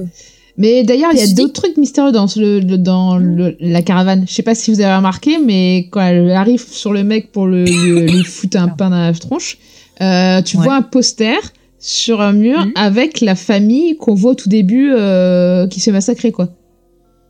Enfin, il m'a semblé Ah reconnaître j'avais la famille, fait quoi. gaffe. Et du coup, je me suis dit, mais si c'est un vieux raciste qui, euh, qui assassine euh, des flics euh, noirs, pourquoi il a un poster euh, d'une famille black Ouais, c'est bizarre. Euh, un truc Ouais, où ou tu Il y te avait dis. pas Dollar Bill aussi C'est pas là qu'on voit Dollar Bill euh, euh, Ça va vite dans cette scène. Ouais, ça va super vite, en fait. cinéma, je sais plus. En fait, il faudrait revoir Mais du l'épisode. coup, encore une fois, c'est- bizarre. Le mec, il, le mec, il a un poster d'une famille noire, il écoute du hip-hop et pourtant. Ouais, il y a des indices le- qui C'est pas le disent- même Hmm, Si, c'est le si, même. c'est le même. C'est le pas même lui. fli- Ouais. C'est le même. Ah ouais. Du coup, c'est il y a plusieurs trucs qui te laissent penser que peut-être que les choses ne sont pas aussi simples l'ont l'air. Quel. Ouais, oui. Ah. Ah, ah. Hmm. Ah, ah. Donc elle, euh, elle défonce le type, elle le met dans son coffre et elle, repart, euh, elle repart, euh, on ne sait où pour l'instant. Mhm. Et du coup, on va passer à une autre scène et Très euh, intéressante. Euh, je- C'est le commissariat de, de police. Enfin, Non, déjà, on va voir une vidéo. Euh, les, oui, mais c'est dans le commissariat. Oui, dans le commissariat, mais au, début, que c'est pas, on sait pas que c'est. Enfin, le repère secret des flics. Ouais, on- au début on sait pas que c'est le ce, fameux repère. Au début on voit une vidéo avec plein de gens qui portent le masque de recharge, qui Mhm. ont des, euh, qui sont très, ça fait très euh, annonce truc euh, un peu euh, euh, truc terroriste quand quand ils, ils Ouais, revendiquent il y a quelque chose. ouais, ouais. Euh, ils sont tous armés et ils sont tous en rang en train de d'énumérer un truc. Euh, il- on apprend que c'est la 7 cavalerie, cavalerie avec un K. Ouais. Euh, et on, est, on entend des phrases qui sonnent un peu bizarres et qui, euh, Bah, c'est des Qui reprises de. qui pourraient être euh, sorties du journal de, Roche, de, Rora- de Rorschach. Mhm. Euh, On va l'apéro rouge. J'en ai noté, j'en ai, j'en ai noté deux. Euh, du coup qui sont pas enfin la première euh, la, première non mais la deuxième elle, est tirée du, enfin elle est tirée du, du journal de Rorschach. La première c'est bientôt la crasse noire acculée sera dissipée et les et les rues de et les rues de Tulsa se transformeront en de longues gouttières débordant de larmes libérales donc euh, on voit qu'ils qu'ils sont ils sont pas trop euh, à gauche apparemment Ah, après, peut-être qu'ils ont une gastro et qu'ils arrivent pas, ou qu'ils arrivent pas à y aller, et qu'ils expliquent qu'ils vont Ouais, prendre un cachet. Après, après, voilà, peut-être qu'en fait, ils comprennent mal, les flics. C'est juste des pauvres gens qui ont mal, euh, dans leur, euh, dans leurs entrailles, je sais Ils sont désespérés, les pauvres. La deuxième, elle fait, elle fait un peu plus peur puisqu'ils disent bientôt euh, tous les, tous, toutes les putains et les traîtres vont crier sauvez-nous et nous allons murmurer non. Bah, ça, c'est Rochard. Et là après ils disent TikTok, TikTok, TikTok. Ouais. Et puis ils euh, disent une autre phrase aussi, que c'est ce que dit Ro- Rochard à la fin du film quand il sort. Il dit oui, euh, que en gros il peut pas. euh, je sais plus. Oui, c'est ce que je viens de dire, c'est cette C'est ce que t'as dit. C'est cette phrase-là, ouais. Non, c'est pas le truc no, c'est qu'il dit qu'il a pas de, qu'il peut pas accepter ce que fait Ozymandias. C'est juste quand, juste avant qu'il se fasse tuer. hein. Ah, Ouais, voilà, pas de concession. Merci, je retrouvais plus le mot. Voilà. Bah, ça Ah, revient en fait souvent. oui, non, mais euh, c'est le truc de Rorschach de pas de concession. Ouais. Quand il se fait arrêter aussi, je crois qu'il dit pas de concession, je crois, un truc comme ça. Ah non, mais c'est sûr, James, c'est, dit.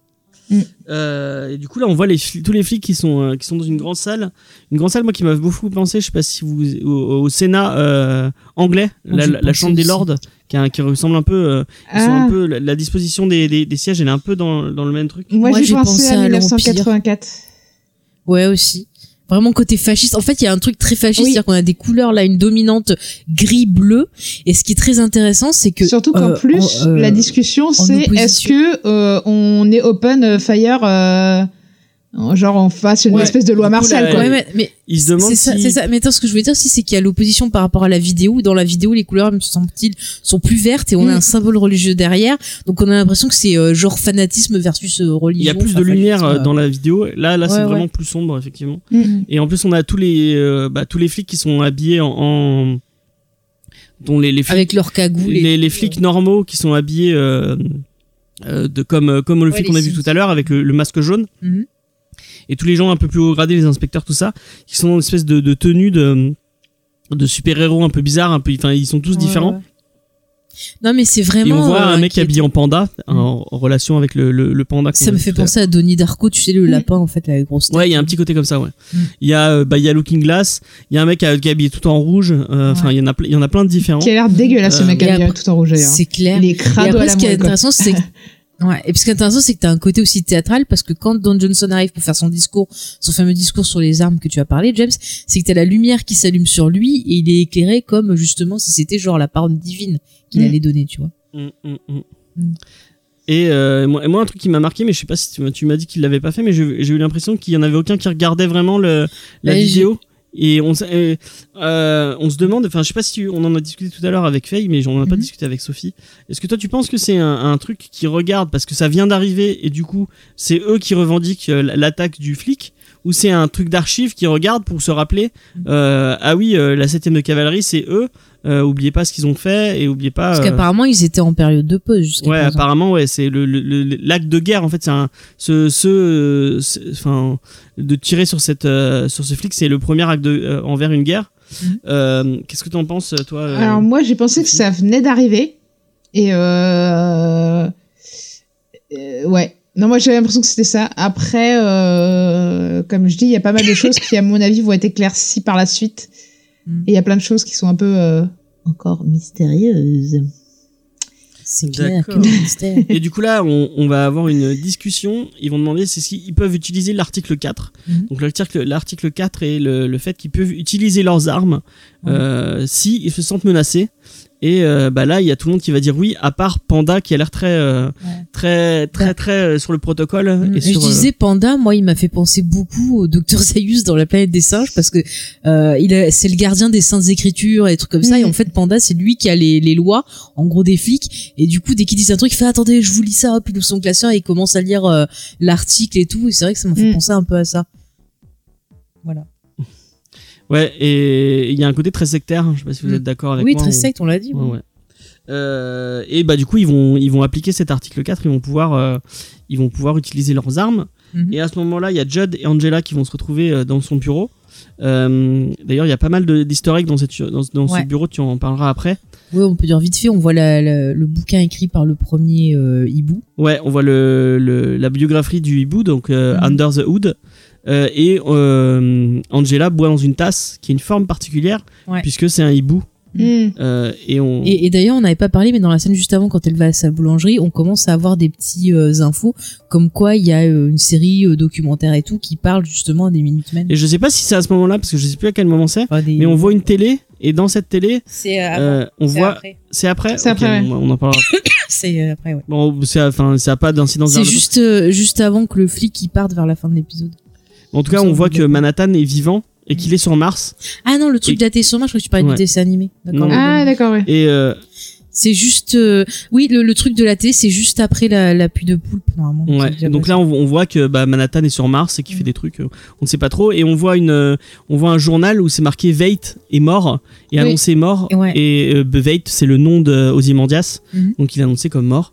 On verra qu'après, ce n'est peut-être pas tout à fait vrai. C'est mystérieux. C'est mystérieux. Euh, donc là, Angela va, va, va parler avec Judd et elle va lui dire qu'elle a déjà un suspect dans son coffre parce qu'elle savait qu'ils allaient voter pour la, euh, pour la libération de l'article 4. Ouais. J'allais dire l'article 13, mais non, ce n'est pas la même chose. Euh, non, c'est pas pour ça qu'elle a dit, c'est parce qu'elle dit Je sais qu'on allait. Euh, T'allais nous demander de chercher un suspect, donc je vous ai devancé.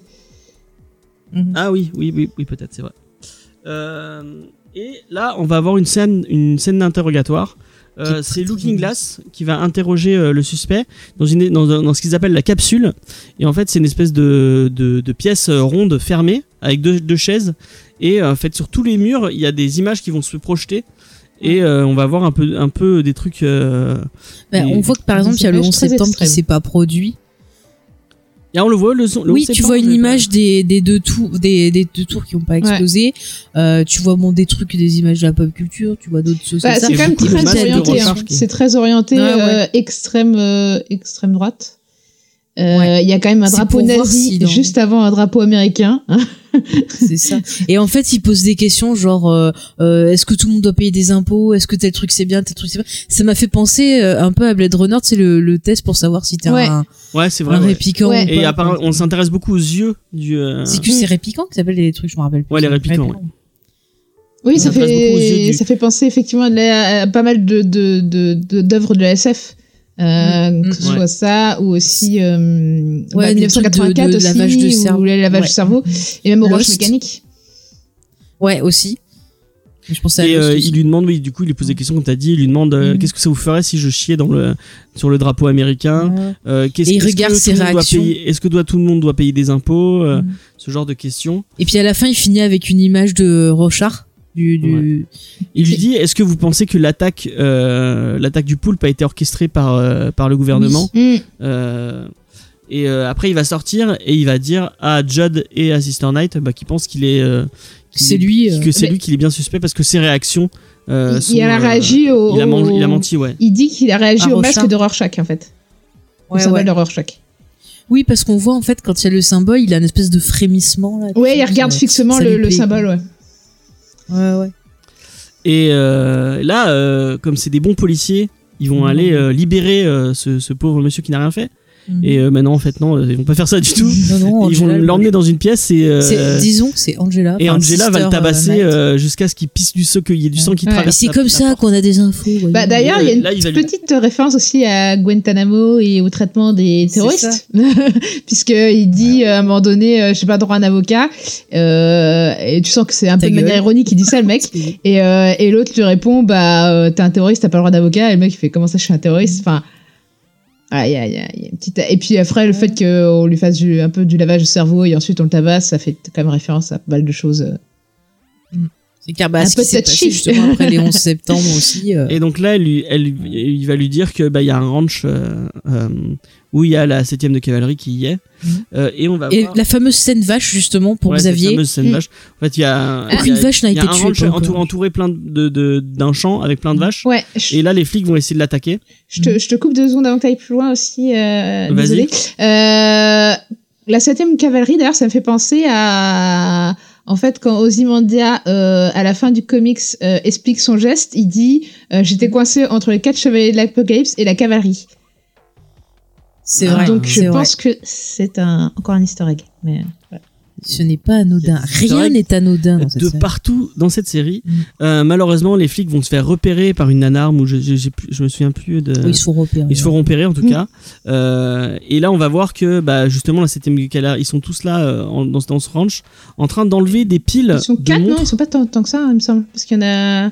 Il y en a Il y a, deux, euh, il y en a deux sur- Ouais, Enfin bref, ils sont pas aussi nombreux que ça. 4-5 en tout cas. Ouais. Bah, bah, je sais. Ouais, enfin, ils sont pas des y, en a, il y en a plusieurs qui vont Sur la vidéo, Le, ils sont le chef, il est avec une fille dans le.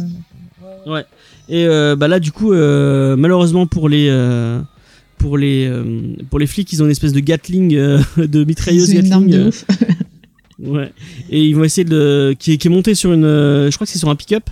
Euh, et ils vont commencer à tirer bah, sur leurs vaches, les pauvres qui n'ont rien demandé, et sur les, sur les flics qui vont se faire canarder. Et euh, on voit qu'ils ont une espèce de biplan, donc euh, d'un un petit avion. Et ils vont essayer de s'enfuir sur ce, sur ce biplan avec les, les piles de, de montres. Et euh, heureusement pour les flics, euh, ils ont euh, le. Je sais plus comment il s'appelle, le, le, le véhicule aérien de, Euh, oui, de, c'est le. de Hibou. La Hibou Mobile. Je crois qu'il a un nom. Non, il a un nom, c'est le... pas le module, mais c'est le. Ah, je sais plus. Euh, ouais, non. Bon après on sait pas si c'est le celui du hibou. Ça y ressemble mais c'est un fortement. véhicule. ouais, c'est un véhicule qui Ah ouais. ressemble à une espèce de. de Il a une obsession pour le d'aéro- hibou. d'aéroglisseur ou je sais pas quoi. Euh, et euh, donc euh, le, le petit avion va s'envoler et euh, la- le, le truc du hibou va essayer de l'attaquer. Et de- dans le truc du hibou il y a Judge, Judd et euh, je vais l'appeler Judge à chaque fois. Judd et, euh, et une autre fille euh, dont, dont on connaît pas le nom je crois. Euh, ils vont essayer de de de, De défendre. Enfin, ils- moi je pensais qu'ils allaient essayer de suivre le- le- l'avion. non en fait ils vont ils vont ils vont défoncer. Mais non, parce qu'ils veulent pas qu'il s'échappe. Oui bah oui mais Bah oui, bah tu défonces. et donc ils vont lui balancer un coup de lance-flamme dans, dans la tronche et euh, ils vont réussir à, à faire écraser le- l'avion et malheureusement ils vont pas réussir à, à tenir et le, le, le, le truc du hibou va s'écraser mais s'écraser plus gentiment. Mhm. Les deux euh, les deux occupants n'auront auront pas de, De soucis. de soucis. On voit euh, les deux qui sortent. Mhm. euh, et ils sont contents d'avoir enfin il y a Judd et, et Silent Knight qui, qui, qui se retrouvent et ils ont pas l'air d'avoir trop de, de, de blessures donc ça va Pourtant, Et la ils sont chute est impressionnante. Ouais, Ouais. effectivement. Euh, et du coup là on va retrouver Judd et An- Parle dans Angela. le micro, James. On va retrouver Judd et An- excusez-moi je parle. ouais. Judd et An- Angela qui dînent euh, avec leur famille. Euh, On voit Eh, que Note cette scène. Ils sont euh, dans des tons ocre de nouveau. Ouais. Et t'as lui, il a toujours son costume blanc qui ressort. Et t'as juste sa femme qui ressort parce qu'il y a du rose. Mais tous les autres, ils ont des couleurs ocre. Mm. Et c'est important. et là on est dans une scène qui a l'air très très joyeuse et très très euh, très très enjouée. Mais euh, quand même, il y a un côté très euh, menaçant et euh, parce que tout le long de la scène, vous allez avoir des tic toc, tic toc, Mm, tic toc. Donc Ouais. on, on sait pas trop des regards entre persos. Et en- il va y avoir des plans assez parce qu'on a, on a parlé- pas trop parlé de la réal mais on va avoir des plans de vue de dessus Mhm. et en fait ils ont autour d'une table ronde et il y a un truc assez marquant c'est que en fait euh, il y a des il y a des il y a des, euh, des assiettes qui sont posées de, de façon fa- de façon assez régulière comme un sur un cadran de de montre ou sur une euh, Xavier. Bah, en fait, je pense que c'est le, c'est le lustre qui fait ce, ce rond. Ce reflet, ouais. et mais euh, ça pourrait être aussi les, les, les- le barillet d'un d'un Ah. flingue Oui. Et intéressant aussi, ce qui est très intéressant, c'est qu'à un moment, on a un seul personnage qui quitte la table, c'est Jude, et qui va dans la cuisine. Et quand il est dans la cuisine, il y a les portes qui font un cadrage plus serré sur lui. Donc il est encore plus pris dans cette espèce de truc. Est-ce que ça veut dire qu'il va se passer quelque chose bientôt? Il y a un autre truc c'est qu'il y a 7 au lieu de 6 Mhm. euh, sur la sur la table donc Ouais. ce qui voudrait peut-être dire que bah il y a peut-être un- une septième personne une, trop. une personne qui est en trop et qui va Mhm. peut-être euh, disparaître on ne sait pas là à ce Et, moment et je rappelle aussi important, c'est que Jude, c'est le seul qui n'est pas masqué. effectivement Qui a un costume pas masqué. Oui. ça rappelle. Et Là, euh, Judd va chanter une chanson de- Avant, vas-y, avant il se tape un petit rail de coke. Et oui. ah j'avais pas vu Si, si, Parce que même histoire que sa de- d'avoir femme lui la fait euh, le reproche plus tard, euh, mec, euh, Ouais, ouais.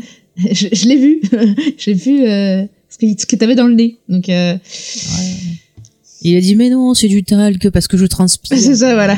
Alors qu'il y avait quand même les enfants à la table. hein. C'est- Ils ont pas vu, ils ont vu qu'il Ils ont rien transpirait. compris. ils Ah, j'avais tu pas j'avais pas transpires. remarqué ça tiens Moi, à chaque fois qu'un mec se tape un rail de coke, je pense à American Psycho, donc euh, je me dis merde, ça va mal se barrer, passer après. Euh, et du coup, il va chanter. euh, bon, enfin, enfin, on va un morceau a- d'Oklahoma qui est justement un morceau qu'il a que le- joué. son il a perso joué. euh, Voilà, il a joué au, au- je crois au lycée et il chante un morceau justement qui, est- qui est par rapport au perso qu'il jouait qui est une déclaration d'amour euh, enfin un truc mignon euh. mais pour moi ça sent déjà euh, la fin aussi voilà voilà euh, du coup, euh, euh, est-ce que cette chanson, elle a une. Euh, Bah, c'est la chanson que chante le personnage de Jude dans le truc qui est une chanson d'amour pour essayer de conquérir la fille qu'il veut mais qu'il peut pas avoir parce qu'il est vilain Hmm. t'as dit oh Donc là, ils vont Mais avoir, il et après, rien. ils vont sortir du dîner. Il va avoir une petite discussion avec euh, avec euh, Angela, Mhm. qui va lui dire que à peu- Angela. je pense à peut-être- cette chanson à chaque fois qui va lui dire que peu- que le fait qu'ils ils aient autant de, de piles et de piles de lithium, je crois. Oui. Et ben c'est comme ça ils auront toujours l'heure Non, Ah, c'est pour pas ça. préparer une bombe sale. Mm. Ouais, Une après, euh, pour, euh, pour la petite histoire, cette, euh, ces piles-là qui existent en vrai, euh, qui sont encore vendues, euh, si tu l'avales, tu en meurs, mais ça met du temps, c'est pas genre immédiat. Donc, euh, donc oui, je disais que quand, quand elle dit ça, je me suis dit, moi j'ai vu un côté ironique quand elle le dit, genre mais qu'est-ce qu'ils vont faire avec ça? Ils vont empoisonner les gens, euh, genre une bombe à cancer, je crois qu'elle dit ça, parce que je crois que ces piles-là, ça fait Ouais. le cancer ou je sais pas quoi. Enfin bref, euh, il y a des soupçons. mais on sent que ça lui plaît pas hein. Euh, Mais en fait, c'est en mode, euh, ok, c'est bizarre, mais euh, l'utilisation qu'ils vont en avoir, c'est quoi en fait? Enfin, t'as plus l'impression qu'elle se pose des questions en mode, euh, ok, c'est chelou, mais euh, mais ils vont pas faire une bombe à cancer, c'est bizarre. Donc, euh, à quoi ça leur sert quoi ces piles-là Mais j'ai l'impression que quand après il s'en va, le- la façon dont elle regarde, euh, j'ai l'impression qu'il y a un peu, tu vois, le, le fameux effet euh, miroir qui se brise. J'ai l'impression qu'elle se rend compte que peut-être son, son chef, qui est aussi son ami, peut-être pas aussi cool qu'elle le croit. Ah, Ah. mais toi, tu, tu lui- Je pense pas. Je- Elle a beaucoup indice de- pour ma théorie, complot. le retour de la de Faye méfiante qui euh, Bah, suis se méfie de tout le monde. À ce stade-là, je pense pas. Je pense qu'à ce stade-là, elle est juste en train de se dire euh, pourquoi les mecs qui rassemblent ça. Euh, voilà. Ah, moi aussi, j'ai pensé à qu'ils faisaient peut-être une bombe. que j'ai raison. Xavier a raison. Xavier dit que Faye a raison. Voilà, c'est fini, taisez-vous. Non, vas-y, vas-y, donne ton avis. Non, moi je me suis dit qu'en fait ils allaient peut-être faire une bombe effectivement avec ça, mais plus en mode euh, euh, pour marquer l'heure euh, euh, avec des piles. comme il y a des bombes qui sont faites avec des clous, mais là c'est avec des piles. euh, Ah, donc ça va faire Après, mal de se prendre une pile comme dans la tronche. venger. mais, euh, Ouais. Et je pense que peut-être ils veulent se venger de justement l'attaque de l'un des leurs aussi. Ou alors c'est un truc qui est utilisé pour parasiter une technologie qu'ont la police aussi. On va savoir. Mystère, Ah. mystère. Mystère, mystère. Les mystères sont de mise. il y a Xavier qui nous dit qu'ils disent anniversary et pas birthday. Ouais. Euh, J'ai pas. euh, Dans- Ozymandias, ils disent ça aussi. Parce qu'il y a des gens qui se demandaient si c'était. Enfin, je sais pas si t'arrives à la scène. C'est bientôt la scène. Bah, non, en fait, la scène. euh, Non, de c'est à la fin, je l'ai mis à la fin. Parce que Ah, d'accord, tu l'as mis à la fin Bah, ça arrive à la fin de qu'il y a- l'épisode. Ouais, enfin, il y a un autre euh, moment aussi. on le. Ah, Ouais, bah, j'ai fait tout, tout ça et puis après j'ai mis euh, le truc un peu en dehors. D'accord. On en reparlera à ce moment-là, mais euh, ouais, je pense que Mm. Xavier est sur quelque chose. Euh, du coup, Oui. euh, on passe à une autre, euh, une autre scène. Mhm. Euh, du coup, euh, Judd est avec sa femme chez lui. Et ils font Et des petites il- choses dans le placard. non, c'est pas le, non, c'est pas Angela, c'est Judd. Ah, d'accord, d'accord. Excuse-moi. Euh, et du coup, il est ça. appelé pour lui dire que bah, euh, le flic qui s'était fait tirer dessus s'est réveillé Mhm. et il va devoir y aller. Euh, Elle est tout happy là en euh, fait. donc, de quoi? Ouais, il, a, il est il est content. happy, ouais, bah, il est il content parce dit que non, son- je prends pas de sécurité, j'y vais, c'est bon. Oh, vas-y, c'est bon. Ouais, il y va fête. tout seul alors que alors qu'il Ouais, avait du monde qui aurait pu l'aider. Et là, il arrive sur la route et euh, bah, tous ses pneus On a eu- vont euh, crever. D'ailleurs, Ouais. juste avant que ça Il va arrive, devoir.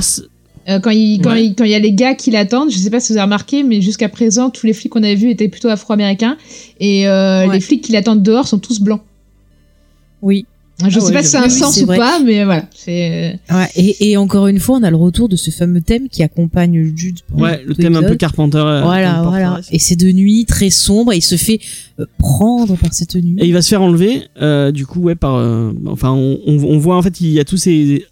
Bah, il sort de la voiture qui a Il fait- sort de la voiture qui a plus, de- qui a, qui a les pneus crevés. Et il y a des lu- Et il y a une, grosse herse. lumière euh, qui. Il y a une herse qui est posée sur le, Ouais, sur le, sur la route. Et il y a une grosse Et lumière. il y a une qui- grosse lumière qui l'aveugle, Mm. donc on ne sait pas trop ce qui va se passer. Ouais. Et à ce moment-là, là, du coup, ils font l'amour. Attends, il y a Sophie qui veut dire quelque Mais chose. vas-y, Sophie. non, je vais dire et là ça et là euh, c'est au noir euh, et on se retrouve avec un couple qui fait l'amour dans dans ce qui est apparaît à un Dans placard. un placard. Oui, mais ça va, ils sont, c'est un couple marié, ça va. Non, mais c'est justement le un trait, euh, beaucoup Non, de lumière et tout d'un coup on passe au noir aussi. Le, encore une fois, Par le, contre, le euh, rappel. bravo du- HBO. du noir et du blanc. Une scène de sexe et on voit pas des nichons, des cucus. Ah si, Ouais. on voit un cul, soft. mais un cul de mec.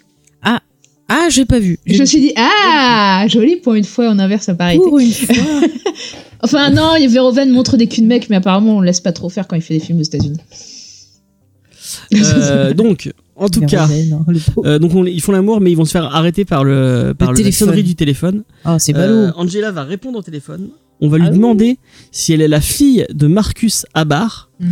Et du coup, elle va répondre oui. Oui. Donc peut-être que son mari a pris son nom à Ouais. elle, comme au Japon, tu sais, parce qu'elle est d'origine asiatique, elle est née au Vietnam. Ah oui, c'est Donc vrai. peut-être que le Vietnam ils font pareil.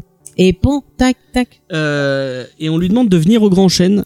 Et euh, on lui dit qu'ils savent qui elle est et qu'elle a qu'elle a pas besoin de venir masquer. Mm. Là, elle va raccrocher et euh, putain mon dieu les Xavier Qu'est-ce qu'il et les jeux de mots. euh, Ah, il commémore quoi. Mais je te dirai après qu'est-ce qu'il commémore.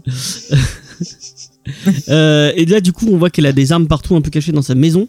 Bah, elle a bien elle, va, raison. elle va donner une, une arme à son mari et lui dire bah, de tuer tous les gens qui, qui voudraient, euh, qui voudraient rentrer dans la maison euh, si c'est Ouais. pas elle. Mm. Et elle va aller face à ce grand Surtout chêne. si c'est des, pour des pubs.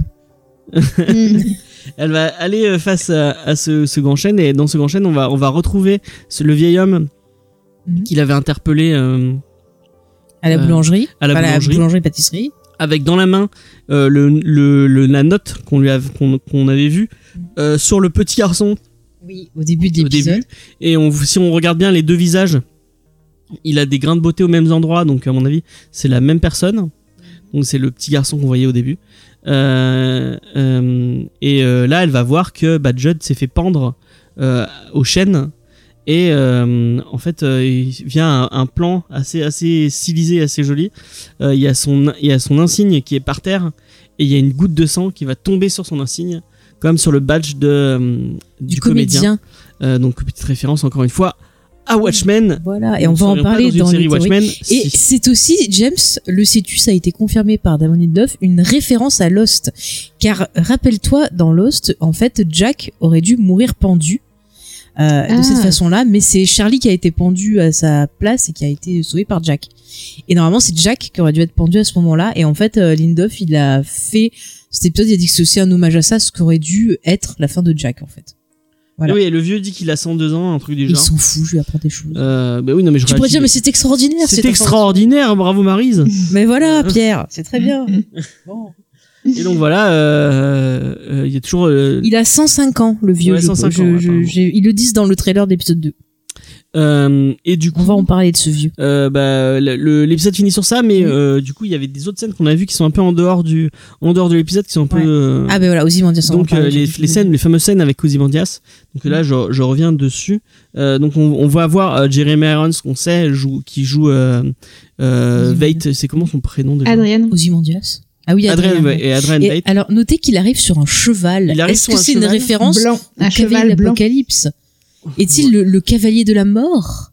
Bah, Et euh, il est dans un château et un truc, je sais pas si tu avais remarqué, euh, euh, Sophie, le château euh, de euh, Ozymandias, c'est le même bâtiment Mhm. où on voit euh, sur Mars, Manhattan. Manhattan est face d'un bâtiment Mhm. et en fait c'est le même bâtiment. Enfin Mhm. en sable. J'ai des choses dessus. Fait par euh, Manhattan en sable, c'est le même bâtiment qui est représenté par euh, Mhm. le château d'Ozymandias, qui est un Ouais. château connu apparemment. euh, je sais pas où il est, mais ça fait très euh, européen, ça fait pas très euh, américain. Il est pas censé être en Angleterre. bah d'ailleurs, euh, Ouais, il a des serviteurs euh, qui sont très euh, façon euh, Downton Abbey quoi. C'est tout à fait. Ouais. Et puis alors, ce qui est intéressant aussi, encore une fois, je reviens sur les couleurs parce que c'est un truc qui me. Mm, oui. Chez Ozymandias, on va avoir du vert pétant, on va avoir beaucoup de rouge, on va avoir du ocre. C'est très pastel les tons en fait.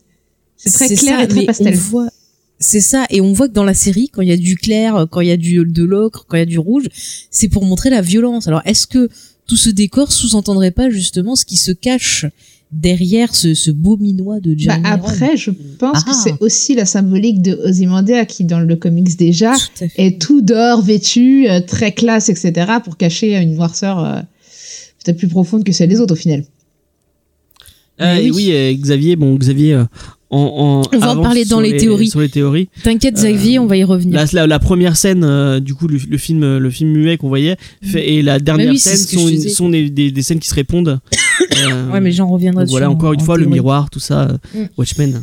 on Voilà. Du coup, de chez Zimandias, on le voit, il est sur son château, il lui arrive des petites aventures. Enfin, Il écrit à poil. Il écrit à poil. Ah, et d'ailleurs, c'est- il se regarde, fait masser les jambes, alors, apparemment. je, je, je- j'ai une théorie sur ça, mais je peux en parler maintenant. C'est pas grave. Est-ce que en fait, c'est pas Ozymandias qui, qui écrirait l'espèce de série animée documentaire sur les, les héros? Parce que je trouve que ce qu'il écrit, euh, ouais, parce que t'as vu ce qu'il écrit, on dirait un truc de scénario en fait. On a déjà vu que dans, dans Watchmen, il, il faisait des, il faisait des produits dérivés Oui, de, voilà. de ses propres trucs. Sans donc, euh, trop euh, l'autorisation des autres. hein.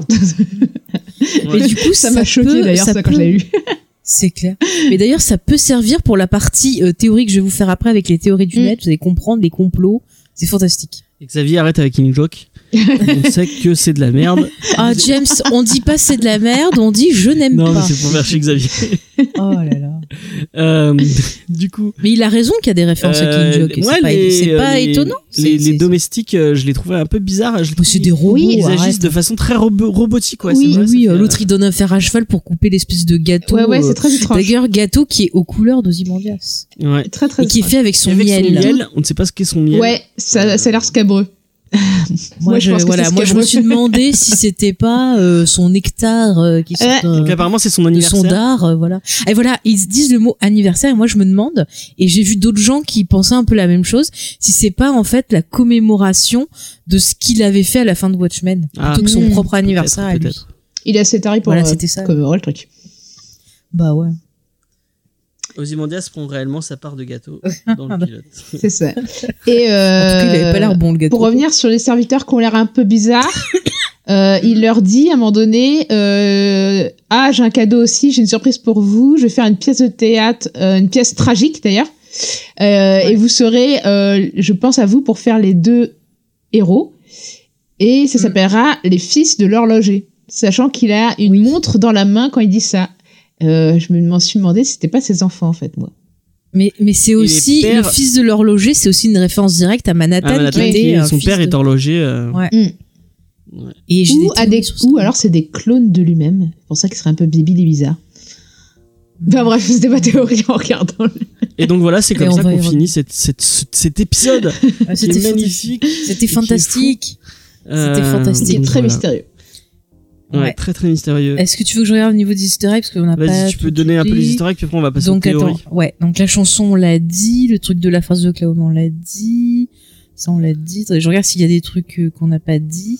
Il y a, y a beaucoup d'apparitions du juge, euh, Ouais. donc le, le juge, je, je sais plus son nom, excusez-moi Ça, en VO. dit. Ça on l'a dit. Attendez, je vérifie qu'on n'a rien oublié. Ah oui, la voiture électrique, en fait, quand tu vois la, le- le- la barre de batterie, en fait, ça, correspond à un projet sur lequel auraient travaillé ensemble euh, justement Ozymandias Ouais. et euh, Manhattan. Et on voit une Euh, espèce de, un autre aéronef euh, qui vole avec marqué réel Mister, Ouais. réel American Heroes, Mhm. et c'est encore une fois ouais. les aéronefs sur lesquels planchait Manhattan. Pour euh, enlever le- la crise économique, euh, enfin la crise du pétrole. euh. Mm. D'ailleurs, les Real. American Heroes, c'est les Minutemen. Ouais, voilà, Oui. ouais. C'est ça. Bon, après, on a un peu dit dans le dans ce qu'on a dit, donc on, on serait bon. Si Est-ce que euh, euh, du coup oui. Real American Hero ça veut dire qu'ils mettent en avant les Minutemen donc les Minutemen qui étaient un peu euh, à- au- moment de Watchmen un peu mis en enfin un peu euh, Mal vu. euh, mal vu, ouais. et du coup les Watchmen du coup les Watchmen qui sont pas vraiment des qui seraient pas considérés comme des héros et au contraire euh, Ror- Rorschach serait de- devenu une espèce d'ennemi public euh, bah, euh, le hibou et euh, et euh, et Six Spectre. Spectre euh, seraient peut-être disparus Sachant que Simondia les a plus ou moins un peu responsables de la disparition de certains dans le comics. Peut-être qu'il a voulu leur rendre hommage en faisant une espèce de série euh, euh, genre où tout se passe bien et tous ces machins et re- réécrire un peu l'histoire à sa sauce parce que c'est totalement dans la veine du personnage. L'action se passe en 2019 je crois hein, Oui, oui. si Oui, d'ailleurs, euh, si Oui, c'est le cas, euh, what the fuck pour le, que le gamin soit encore en vie et what the fuck pour que Ozymandias soit encore en vie. Justement, au niveau du Ah. gamin, on commence pour ça. On commence sur ça. C'est que euh, on a preuve, le mec, il a 105 ans. C'est dit dans le dans le truc du Hmm. Donc, 2 il et du coup, il y a beaucoup vie. de gens.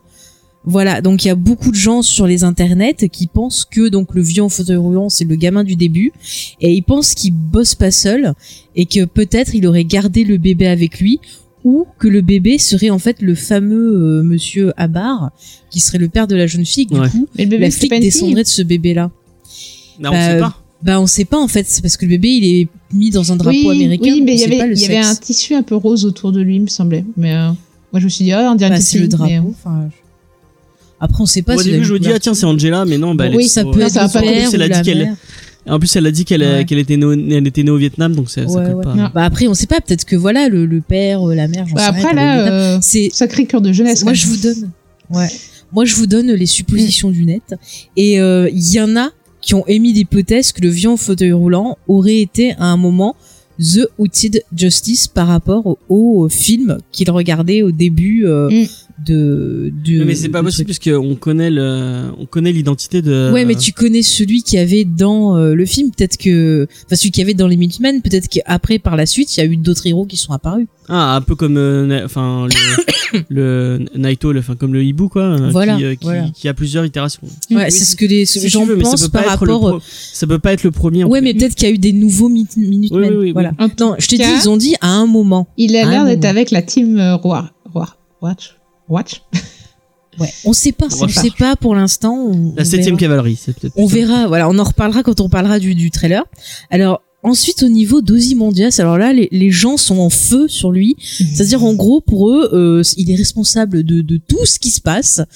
Euh, donc, il y a euh, ceux qui disent que bah, il continue à contrôler tout et qui s'occupe d'orchestrer un peu tous ces conflits pour que justement ça, ça parte en couille et que ça recrée autre chose à chaque fois, qui est toujours un fameux statu quo. Il y en a qui pensent que la fameuse pluie là de bestioles qui est tombée, ça serait un coup d'Ozymandias pour faire une piqûre de rappel, Mm. histoire que les gens oublient pas ce qui s'est passé et de temps en temps, quand ils sont qu'il y a besoin, hop, allez une petite pluie. Donc voilà, tout est sa faute. Il pense que justement, euh, bah, il est chez lui là avec ses robots. Euh, il aurait des robots parce que justement, il aurait confiance en personne.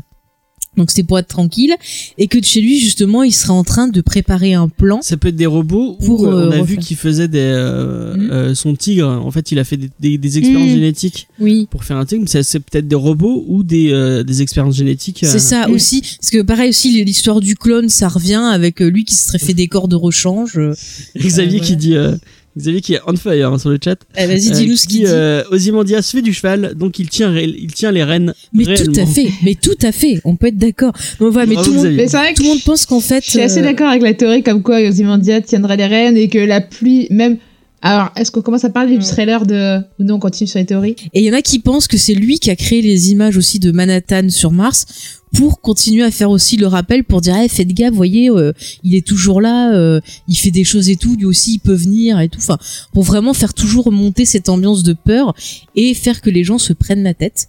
Par contre, après, il y en a d'autres qui pensent que en fait, euh, il préparait le retour de Manhattan parce que Manhattan, ben, on aurait marre de voir ce qu'il aurait fait et que c'est lui qui voudrait changer le statu quo et donc affronter euh, Ozymandias et que du coup euh, le fait qu'on le voit détruire son château sur Mars ça serait un message qu'il enverrait à Ozymandias pour dire hey mec je vais venir te péter la gueule. Ouais. donc voilà où ils en sont sur euh, sur les internets pour Ozymandias on, on parlera après dans nos théories à nous. Euh, sinon bah, au niveau du, du flic bah, ils sont un peu comme moi. Ils pensent qu'en fait, le flic, c'est l'équivalent du, du comédien et que c'est lui qui va lancer un peu toute cette poudre qui va péter. Ouais. Parce qu'en fait, je pense que dans l'épisode 2, et c'est vrai que le trailer euh, a l'air de sous-entendre, que dans l'épisode 2, en fait, on va apprendre que c'était un, un connard et que du coup, ça va un peu péter les, les croyances et les illusions du, du personnage. Donc euh, Ouais. voilà un peu ce que, ce que pense le, le net de tout ça. Et moi, je suis assez d'accord avec euh, le chef de police est un, est un connard. Moi, je trouve ça euh, pas mal. Après, euh, je sais pas ce que vous en pensez vous, si vous voulez vous vous lancer dans vos petites euh, théories. euh, Euh, je partage. ouais, c'est pas forcément des théories, mais moi il y a des il y a des thématiques qui m'ont vraiment marqué dans, dans l'épisode. Ouais, on n'a bah, pas, relevé mais, enfin, la, la- C'est vrai qu'on a, on peut parler un peu de tout. C'est- On aurait pu le faire avant les théories, mon petit James. ouais. euh, vas-y, vas-y. Vraiment, euh, moi, il y a, enfin, il y a, il y a un aspect politique et euh, c'est c'est c'est fou à quel point, euh, il, enfin, euh, Lindelof, il a pas peur quoi de, de balancer, enfin, des thématiques aussi, euh, alors que moi, enfin, je sais pas si c'est c'est c'est que moi qui qui ai l'impression que ça soit comme ça, mais euh, euh, j'ai l'impression que l'Amérique et les États-Unis sont un peu à, à deux doigts d'exploser, vraiment le feu aux poudres avec Trump et, et ces, euh, ces, ces histoires de violence policière, de de de, de tueries de masse qui sont de plus en plus euh, qui sont de plus en plus en mise en- enfin qu'on voit de plus en plus apparaître et lui qui balance euh, enfin toutes ces tout ce, ce truc sur euh, sur euh, sur la, la, la, la- sa vision du euh, du futur des, des- de la police c'est fou enfin c'est vachement intéressant euh, Mm. c'est vachement euh, Bah, Xavier Ce- sur le ce- chat dit que t'as- est d'accord avec toi.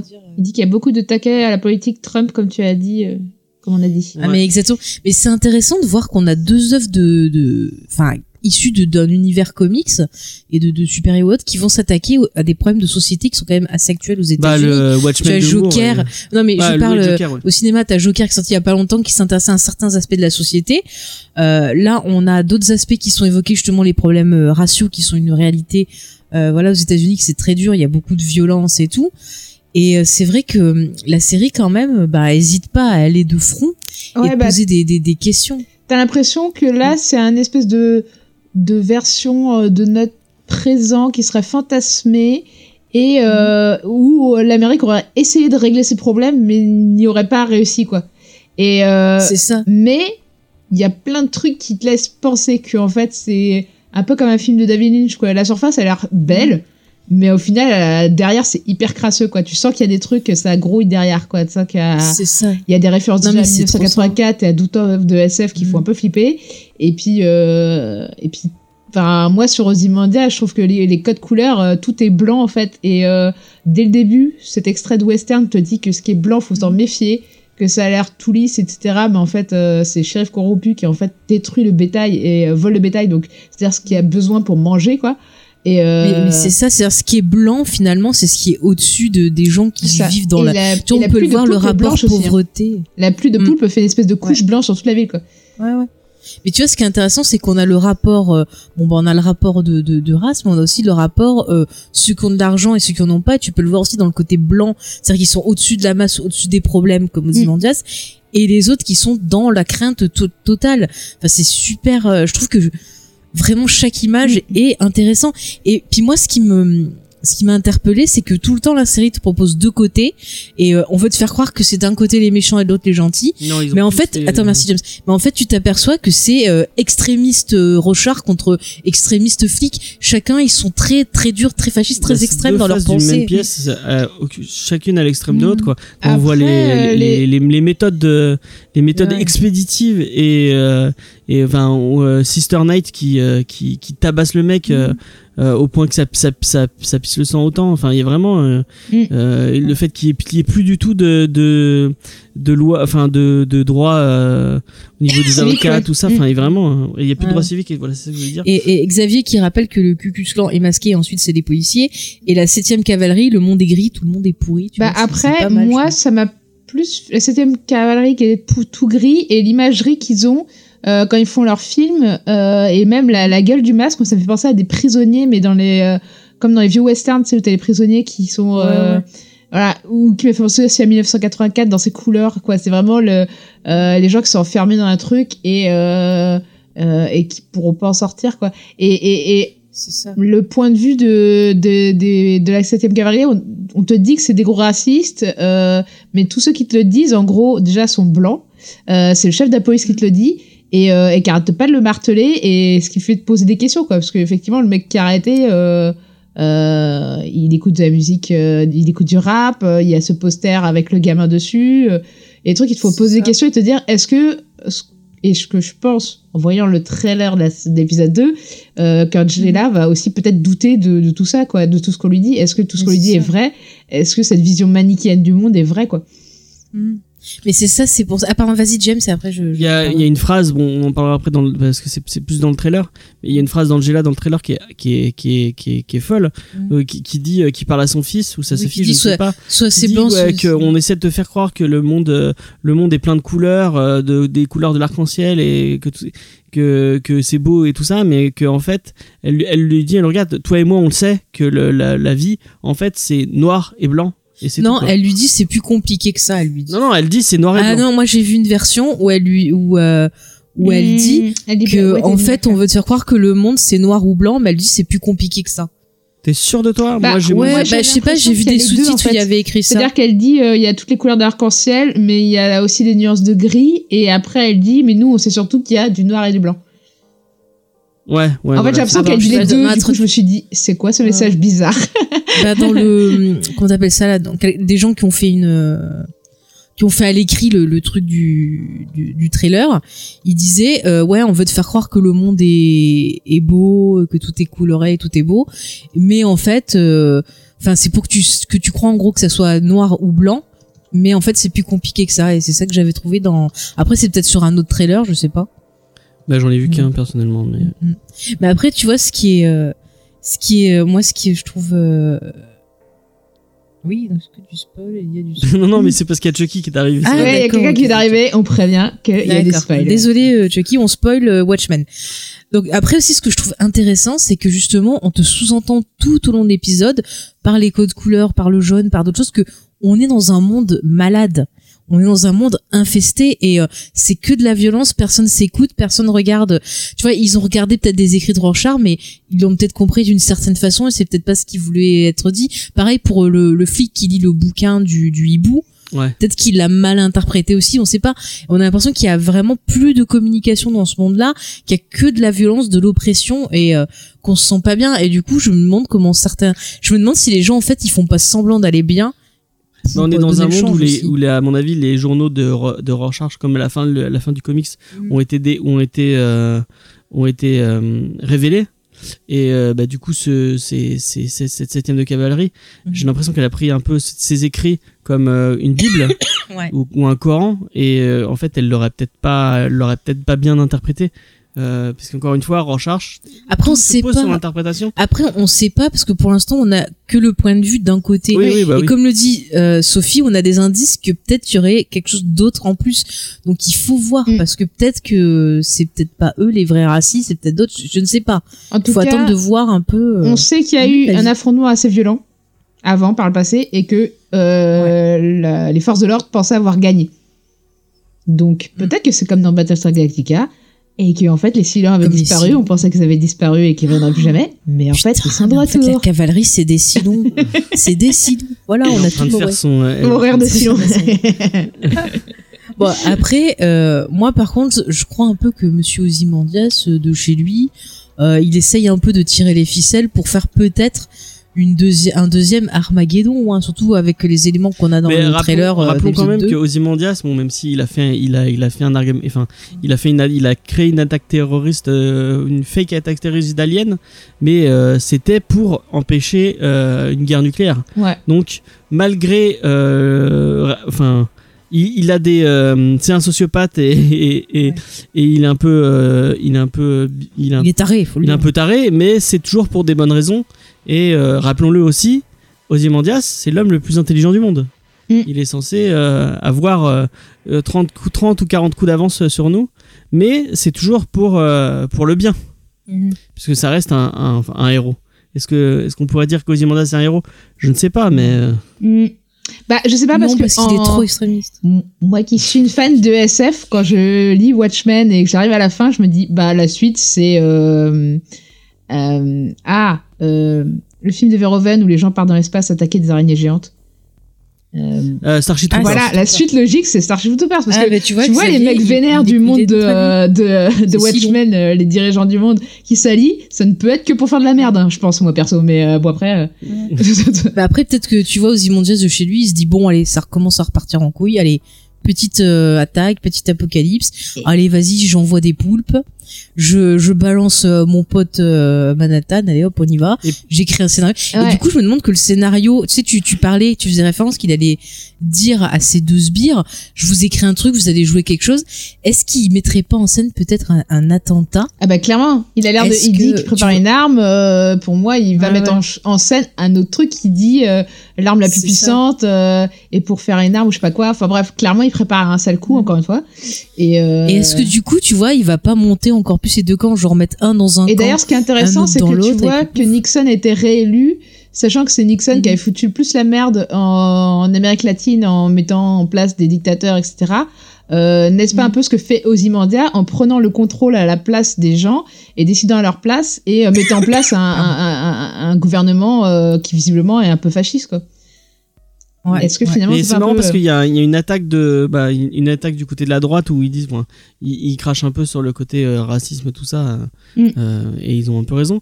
Mais en même temps, euh, Lindelof, il arrive à cracher un peu sur l'autre côté, puisque on voit que, bah, euh, malgré que Redford soit là et, et essa- essayer de d'arrêter les, enfin, de, de calmer au niveau du port d'armes, de, de, euh, parce qu'à un moment on entend qu'il faut, il faut attendre six mois avant de récupérer une arme. Ouais. Euh, il- on voit que les flics sont, euh, sont beaucoup plus euh, réglementés, mais c'est pas si bien que ça. Euh, malgré le fait qu'il ait donné de l'argent euh, aux gens qui ont, qui ont subi euh, la ségrégation et Mhm. l'esclavage, euh, bah, en fait, il a pour euh, pour euh, pour changer une, une, une inégalité, il l'a changé par une autre, puisqu'au final, on voit que dans tout ça, euh, les gens riches et les, gens euh, qui, ont l'air de s'en sortir, c'est plus euh, les Afro-Américains. Et quand on voit les, quand on voit des blancs dans tout ça, c'est des, c'est des, pauvres rednecks white trash qui sont, qui sont, dans, dans le quartier Nixon, comme ils disent, avec que des, que où ils vivotent avec euh, des, euh, des, camping-cars. Je me permets d'interrompre. Il y a Xavier qui dit quelque chose de- d'intéressant, qui dit que c'est important parce que le port d'âme, c'est quelque chose qui est dans, qui est dans la constitution aux USA. Ouais. Donc c'est Mm. pas anodin, oui, effectivement. Mm, mm. Donc ils se permettent de- d'attaquer les deux, d'attaquer des deux côtés et vraiment de faire une Ouais. série super, enfin, C'est Bah, ça. avec un, un message. c'est un peu ce qu'on discutait toutes les deux, euh, Sophie, sur le fait qu'on a des politiciens qui finalement ne sont plus euh, en contact avec la société, ce qu'elle est maintenant, et plus à l'écoute. Mm. Ouais.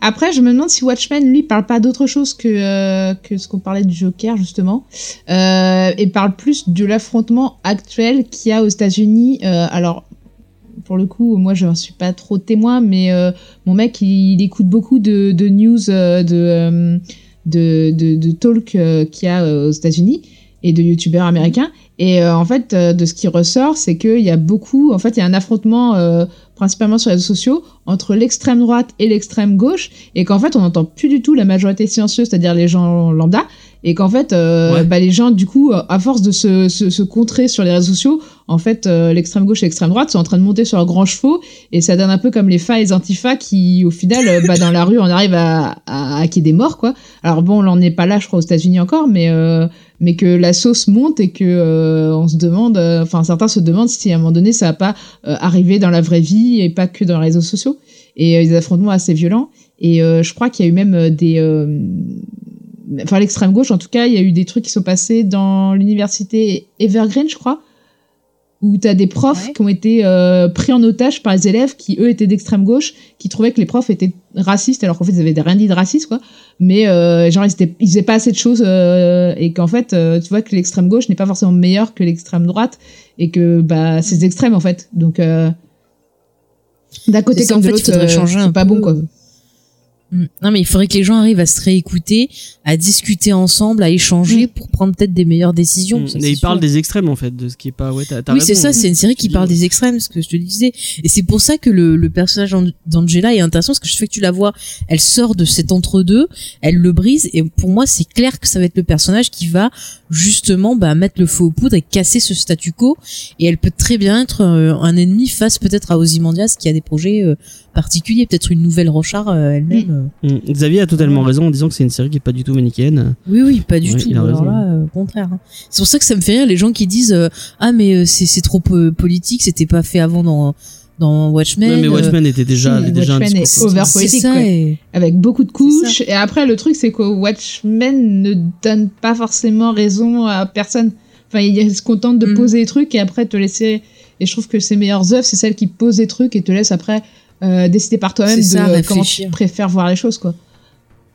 Et c'est en ça que finalement, le, celui qui a le, le masque du méchant de Vidoc, là, il est intéressant parce qu'à chaque fois qu'on le voit, ça va nous permettre de faire une pause, de prendre un recul et de nous dire, mais ouais, putain, mais qu'est-ce qu'on pense de ça, en fait? Il nous renvoie ce qu'on est en train de regarder. et- C'est Ouais, ça. et du ouais. coup, j'ai vu qu'il y a pas mal de gens qui se sont sentis justement, euh, pareil dans les commentaires que j'ai lus, qui se sont sentis bah pas bien, pas à l'aise, en disant mais pourquoi est-ce qu'il parle de ça? C'est ça me gêne, tu vois, fait qui, qui ont ressenti vraiment une gêne, une angoisse par rapport à ces thématiques-là, Mm. en disant ah, c'est peut-être trop. Parce qu'en fait, ça les a renvoyés peut-être à leur propre euh, insécurité et à leur propre réflexion aussi. Et c'est pour moi quelque chose qui est quand même nécessaire, je trouve. Bah, j'avoue, au début, ça m'a un peu. euh, je me suis dit, ouais. euh, euh, Enfin, le truc, en gros, euh, c'est euh, Ozymandias il est gentil et euh, Rorschach c'est le méchant et c'est un gros, c'est un gros nazi parce qu'il y a clairement à un moment donné une image de drapeau nazi qui apparaît. Et, et après, en fait, la série te montre que c'est beaucoup plus compliqué que ça et et, et qu'il faut attendre de voir la suite pour juger, quoi. Et euh, après, j'ai peur qu'il y en ait qui s'arrêtent au premier truc, quoi. Au premier. Mais bon, après, c'est comme dans le comics, en fait, si tu lis du premier degré, bah, tu Mm. t'arrêtes, tu fais, oh putain, c'est un truc d'extrémiste facho, quoi. Alors que non, Après, en fait. peut-être qu'ils reviendront en lisant les, les, les critiques Ouais, des prochains épisodes. hein. Après, c'est le risque aussi quand tu fais une série qui est un peu euh, Mm. complexe comme ça et qui effectivement est politique. Après, elle est assez Ouais. éloignée comme de notre réalité par certains aspects, donc du coup, je pense que ça protège un peu les auteurs. Je pense qu'ils peuvent se permettre de dire des choses qu'ils pourraient pas dire euh, si c'était dans notre monde à nous.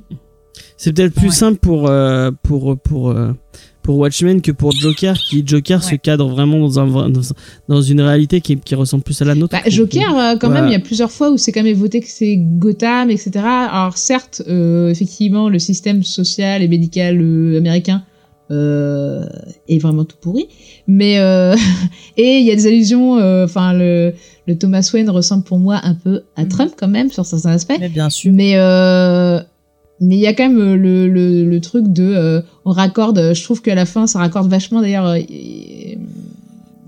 avec euh, l'univers euh, DC quoi, avec euh, Batman etc. Ouais. Bah avec la, le meurtre des. Ça. euh, Et soit c'est pour. Bah, après, une suite, le- soit c'est pour se protéger un peu derrière de ce qu'ils disent quoi, parce qu'effectivement c'est un peu touchy quoi. Même si je trouve qu'ils ont raison, Après, et même euh, ce propos sur euh, sur le, le fait de pas prendre en, en, en, en cas les personnes d'atteinte de troubles mentaux, enfin c'est valable aussi en France alors qu'on a une sécurité sociale. Enfin tu vois des, des clochards dans la rue Ouais, qui ouais. visiblement ont des troubles mentaux quoi. C'est Mm. Et euh, bon ça Ah, laissé mais tomber quoi. perçu. Bah, il y Bah, il y a Xavier qui dit un truc intéressant. Oui, vas-y, vas-y. Après, tu, tu, tu Oui, oui. liras le mail. Vas-y, de- vas-y, priorité de- au direct. nos amis le Euh, il dit que la SF a toujours été un moyen de critiquer et de réfléchir sur faire notre société Exactement. en évitant la censure, la, la- la censure, Mm. la bonne SF en tout cas. Et moi, j'ai l'impression, je sais pas si vous êtes d'accord avec moi, Faye et Sophie, Oui. que bah on, là, on, on, on regarde clairement de la bonne SF. Euh, Mais c'est pas de la. SF, c'est de la Après dystopie pour moi. C'est oui c'est vrai que c'est plutôt de la enfin faut voir dystopie parce que dystopie en général c'est que c'est c'est vraiment parti euh, très très mal. euh, Ouais, je trouve que c'est quand même pas mal barré. Mais c'est vrai que c'est mal euh, barré. mm. C'est vrai que c'est mal barré. Euh, après, moi, j'attends comme de voir la totalité de la saison pour juger. Euh, Ouais. Ouais. mal à juger sur un là, seul on est, on est très très mais- dithyrambique, mais ça Non, se trouve, euh, C'était intéressant, c'est un bon Ça se trouve, la suite va être bien les pourrie. bases. Euh, Même Voilà. ça m'étonnerait, vu le trailer, mais bon. Mhm. J'ai juste peur que le trailer survende, d'ailleurs. ouais. Ouais, Et encore une fois, Xavier a raison, il y a une pluie de bébés poulpes, ça peut pas, euh. Mais- mais- ça Alors- peut pas vraiment être réaliste. Après, il y aurait eu une pluie de bébés singes, alors là, j'aurais dit euh, magnifique. hein. Ah, mais tu aurais vu plein de bébés singes qui meurent. euh, Ah, mais je les aurais tous sauvés, je les aurais attrapés, je les aurais Ouais, mais tous tu appelés sais, Toto. une pluie de bébés poulpes, moi, ça me fait penser à Cthulhu. Je trouve que c'est une bonne référence aussi. Comme Oui, oui, singes, oui, c'est mais un ça peu un pègue. univers un peu genre. hmm. Ouais, mais ça C'est choses c'est chiant à nettoyer. Il faut appeler ah ouais, mais Carglass. t'imagines, tu, tu, tu te prends ça Ouais, sur attends, des bébés, euh, des bébés singes qui meurent, je pense que ça aurait été hardcore, quoi. mais non, moi je les mal, en plus. sauvés.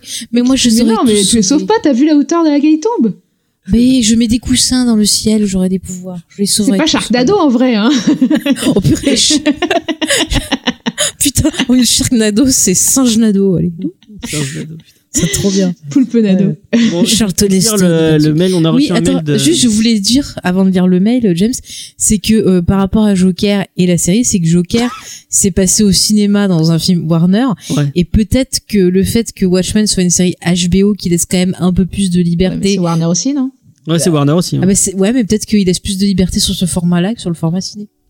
Parce que le je format je ciné, leur que but c'est s'adresser. Ils ont quand même eu de la liberté. Hein. Je pense que seul moment qu'on a dû leur, le seul truc qu'on a dû l'imposer, c'est euh, genre raccorder les wagons avec la mort des, des Wen, quoi. Mais euh, Ah, écoutez, moi je, je encore, pose des sûr, théories. quoi. Je sais pas. Bah écoute, je sais pas, moi je me méfie de Warner, donc euh, c'est pour ça. bon, c'est des mecs qui ont fait, qui ont Mais il y a produit du Batman The. Animated Series ne peuvent pas être complètement mauvais, tu vois. Non, mais bon, on a vu qu'ils ont fait plein d'ingérences et ça c'est pas simple. Bon, après, tu Ouais, ils peux dire pareil de Sony euh, en Oui, ils disant le ah bah, des gens qui ont euh, compris La Fox, c'est des voilà. Spider-Verse peut pas La Fox, c'est des vilains. La Fox, ouais, moi je le dis. Tout le monde est des vilains. De toute façon, il y a des complots vrai qu'ils partout. ont laissé Sam Raimi faire. euh. Mais de toute façon, on a tout vu. C'est Ozymandias qui écrit tous les scénarios. C'est lui qui fait tout. Voilà. Mhm. L'internet l'a vu. Donc, Bon, on lit euh, le mail de. oui, de alors Oui. c'est parti pour le courrier des lecteurs. Ta, ta, ta, ta. Bon, cette fois-ci, on en a qu'un. Donc c'est Sully, un fidèle de, de l'émission qu'on salue, qui a débloqué d'ailleurs grâce à son don une version 2 de Killing Joke pour le Ouais. grand plaisir de James. Et j'en serai cette fois-ci, tu vas voir. C'est trop bien. Donc il nous dit donc coucou. C'est une Faye. V2, mais j'ai pas dit que je allais en dire du bien. hein. Tu dis ce que tu veux, on s'en fout, on te censurera. On t'attachera, voilà. Donc, coucou Faye, coucou James. Bah, coucou. Tout d'abord, merci pour vos émissions et votre bonne humeur. Je suis très fan de votre travail et des sourires que vous nous offrez. Votre duo est toujours au top, ne changez rien. Bah, c'est gentil. Voilà, Ça fait plaisir. ça fait plaisir. ouais.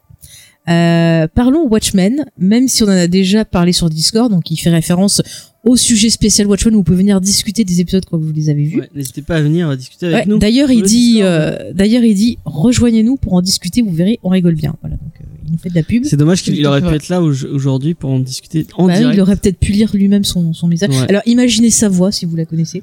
Donc, voici ce qu'il dit de l'épisode. On commence avec un premier clin d'œil à l'œuvre de Moore et Gibbon en la personne du juge masqué présent dans un court-métrage muet. Celui-ci y révèle son identité. C'est un marshal noir qui arrête un shérif blanc corrompu au nom de la justice. Petit clin d'œil qui pose déjà plusieurs thèmes de l'épisode. Le racisme, la justice, le masque. On enchaîne sur une scène choc, le massacre de Tulsa en 1921, où une partie de la communauté blanche a tué un certain nombre de noirs dans un des quartiers de la ville. Tu vois, il a fait ton boulot. Ouais, merci. euh, J'aurais dû lire ton mail avant.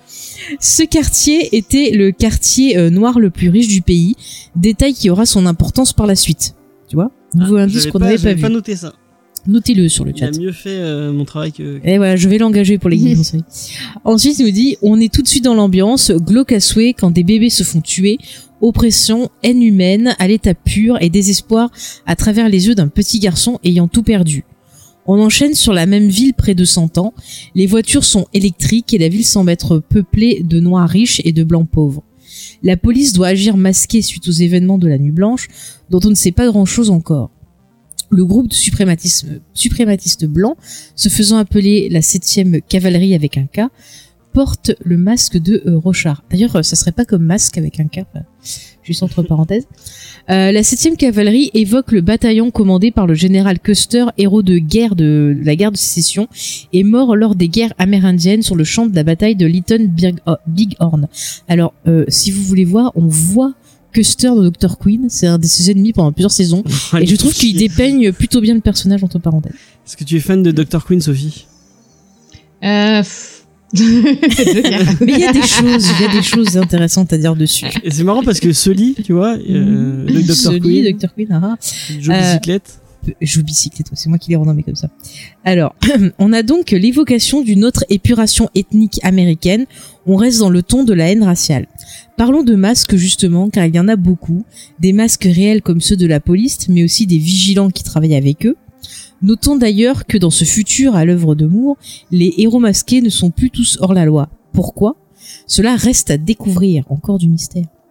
Des masques fictifs, il y en a aussi, tout le monde semble agir incognito ou en sous-marin, renforçant le sentiment d'oppression et de paranoïa de cet épisode. Ajoutant que les policiers ne peuvent plus se servir librement de leurs armes suite à une loi promulguée sur l'impulsion d'un certain président Redford. On ne sait pas encore grand chose. Eh bien, c'est Robert Redford. Euh, donnant une des scènes les plus marquantes d'ailleurs. On voit donc dans cet épisode le jeu du chat et de la souris entre la police et la 7 cavalerie.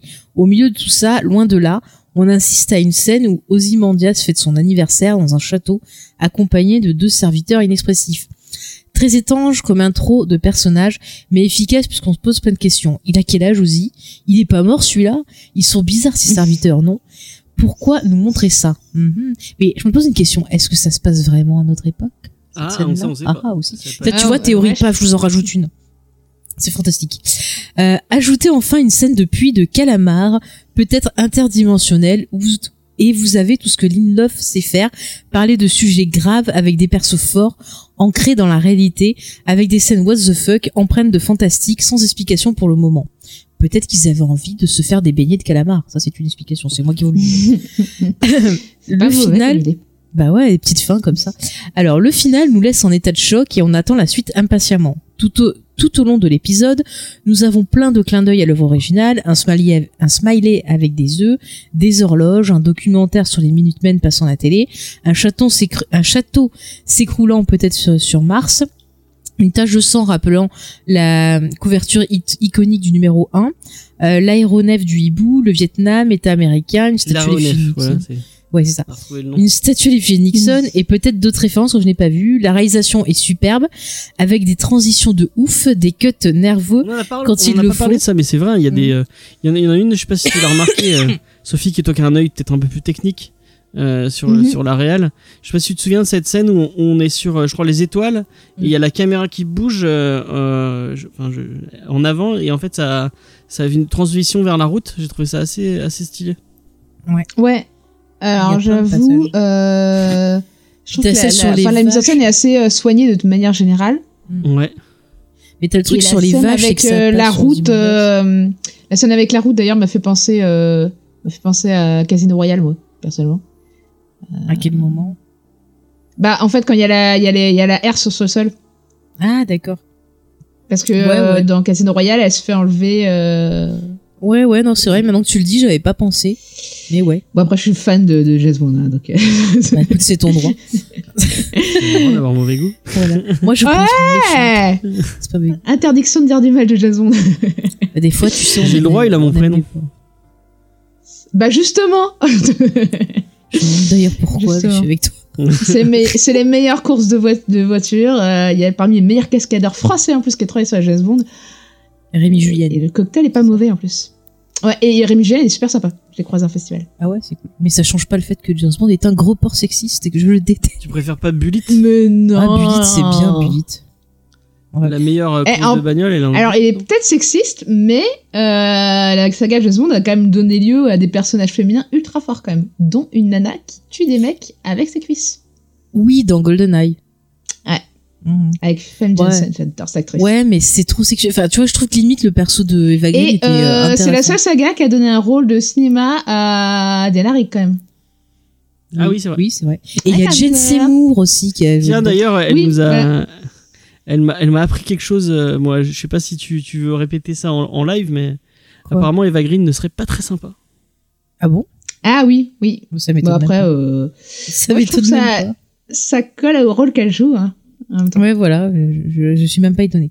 Euh, du coup, Ah, je et pour finir sur les James Bond Girls, euh, enfin sur les James Bond, euh, bah justement celui où il y a Jane Seymour qui joue dans Ouais. euh, Live and Let Die, euh, c'est pour moi c'est de la exploitation et c'est quand même un blockbuster euh, financé par la MGM donc britannico-américain euh, où euh, il y a euh, 80% du casting qui est black, bien avant Black Panther.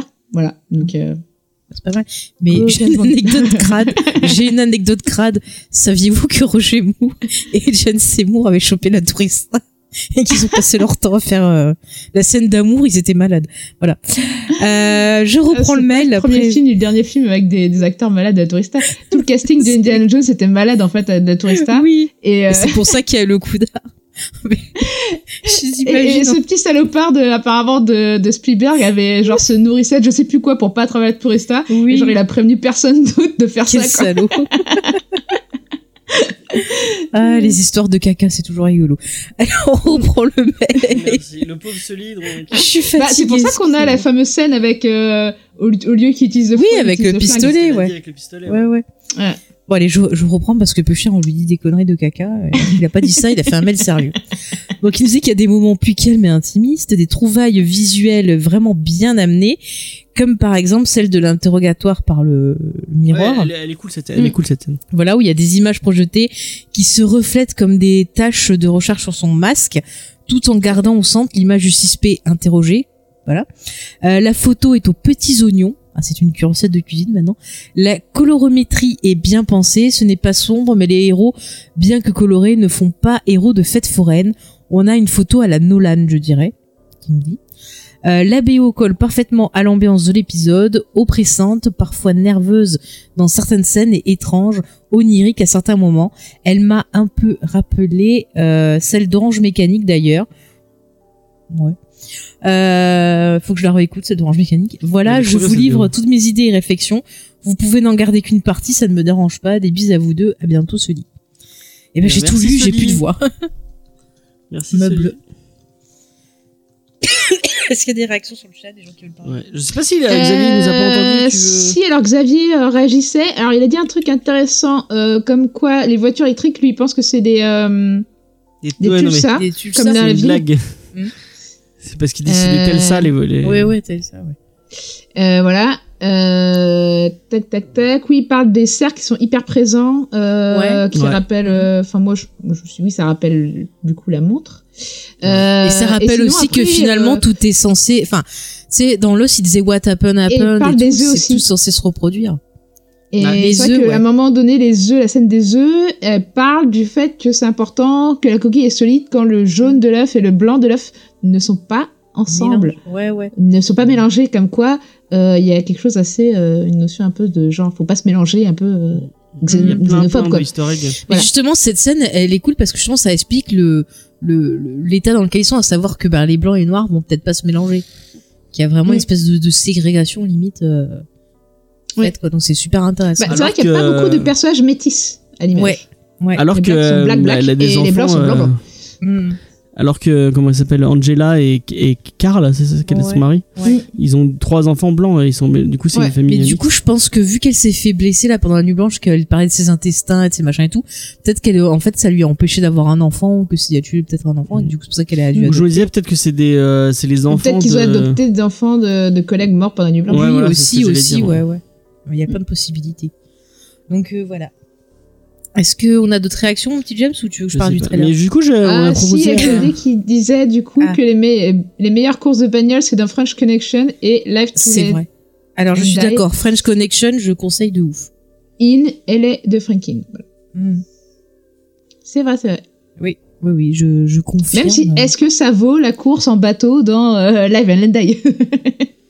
Ah, mais il y a la course en bateau dans Indiana Jones 3 aussi qui est bien. C'est euh, ah, mais de toute façon, un, un- Mais quelque voilà, chose avec Sean est Connery est forcément meilleur que euh, quelque chose sans Sean Connery. Hein Ouais, ouais. Même le, la Ligue des Gentlemen Mais Extraordinaires. tu vois, ce que je dis quand il dit Euh, cyclique. ouais, mais en même temps, il y a Dorian Gray. J'adore Dorian Gray, donc du coup, je pardonne la Ligue des Gentlemen Extraordinaires. Alors, je disais quand, on dit, quand il disait que tout est cyclique, je suis d'accord avec lui. C'est-à-dire que c'est- moi, j'ai l'impression que tout est, est amené à un moment à se répéter. Et on le voit dans notre société aussi. Il y a plein de gens qui parlent de troisième guerre mondiale et de trucs comme ça, des gens qui s'inquiètent. Et c'est peut-être parce qu'on a l'impression d'avoir un climat qui, qui rappelle peut-être des climats durs qui ont lancé des conflits, je sais pas. Et peut-être que dans ce monde-là, aux mondial, si c'est dit, au bout d'un moment, ça va revenir. Donc, je vais refaire un petit truc, tu vois. Donc, ça renvoie à plein de choses. Ouais. Voilà. En tout cas, wait and see. Tout Est-ce à qu'on fait. parlerait pas de ce petit trailer hein, Oui, alors, plus putain, ce trailer, il y a beaucoup, beaucoup d'infos. Euh, Euh, je vais essayer de vous résumer ça et après on, on échange ouais, pas trop longtemps dessus. parce que je vois l'heure qui tourne et oui, euh, oui, en pense effet, demain. c'est tard. Bah, juste, on, on euh, fait juste le petit fait. trailer et puis après on. on- Après, on, a fini, ouais.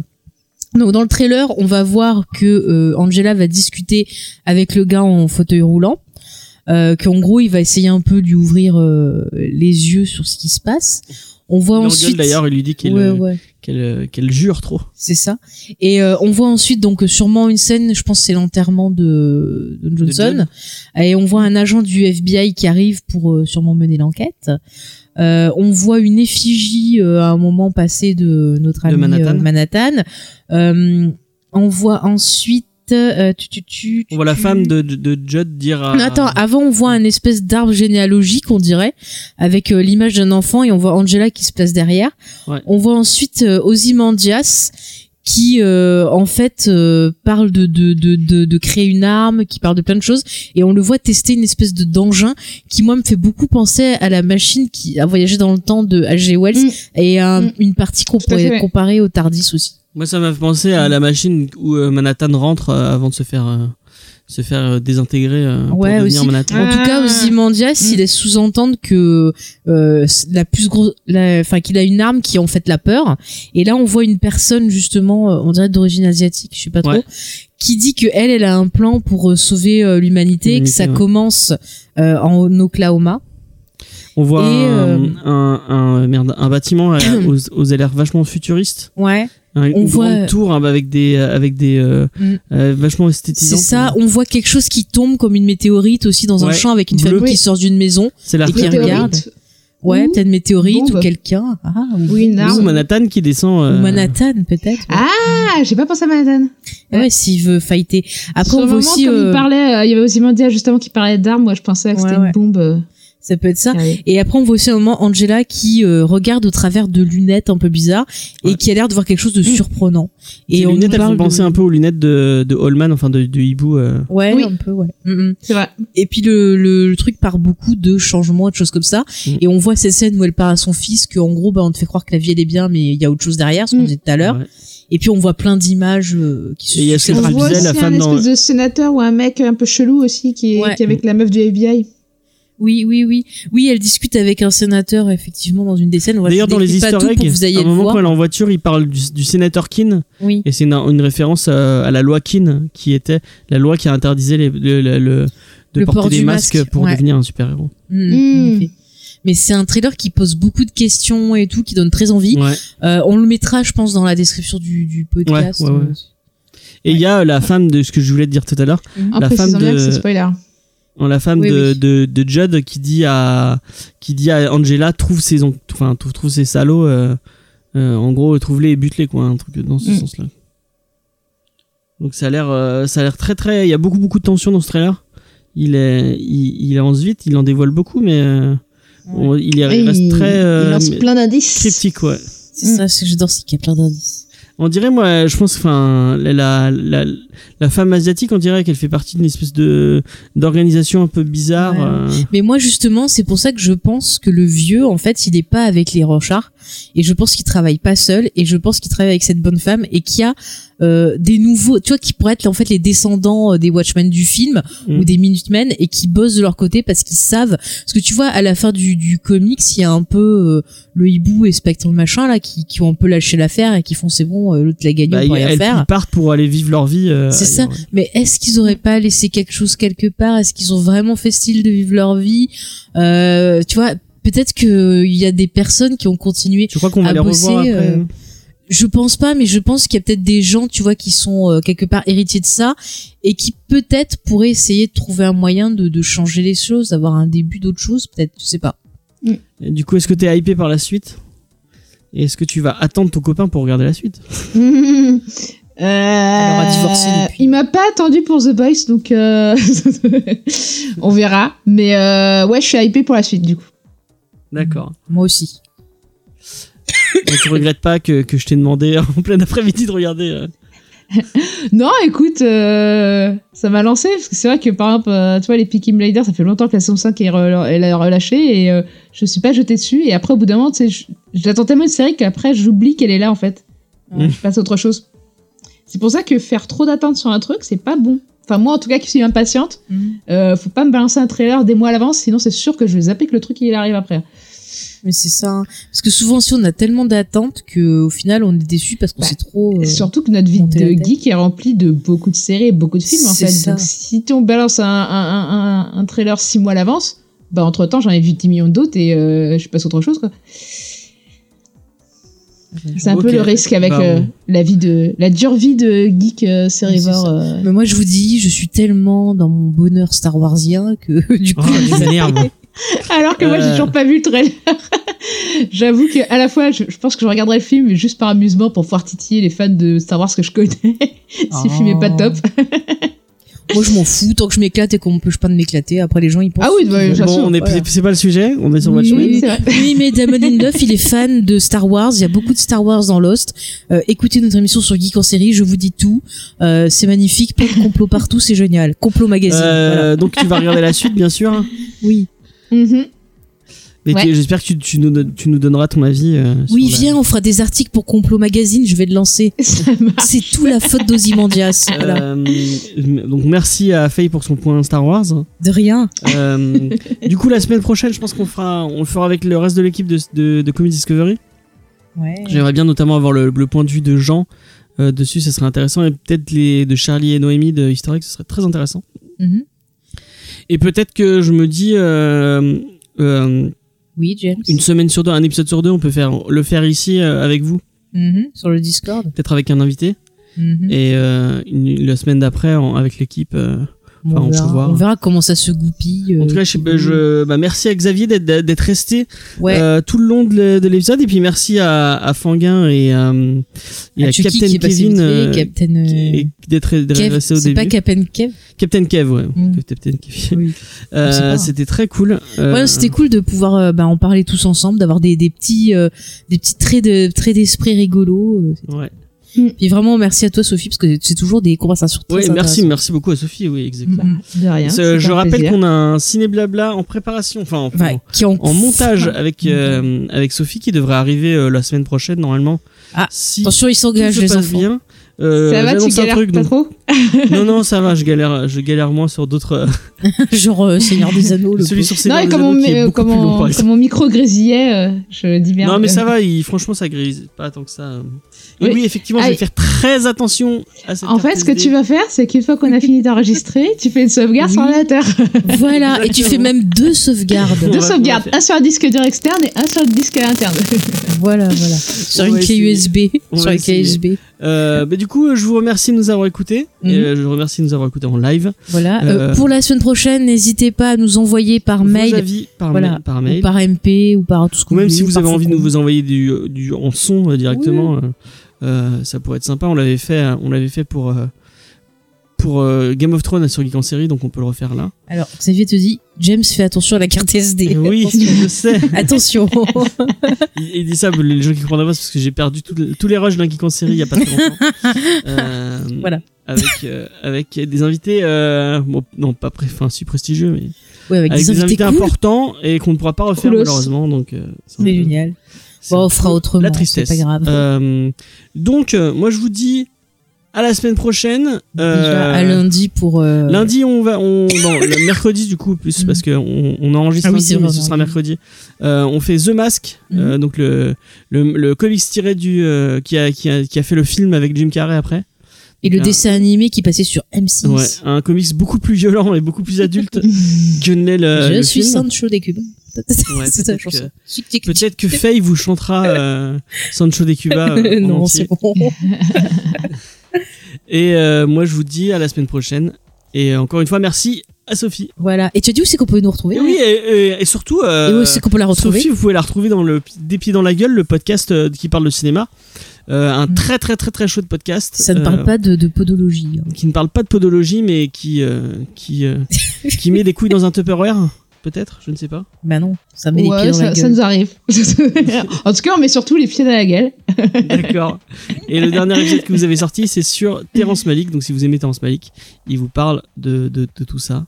Euh, donc voilà. ça. Ouais, l'idée, c'est un thème, euh, un épisode, un thème ou un cinéaste. Ok.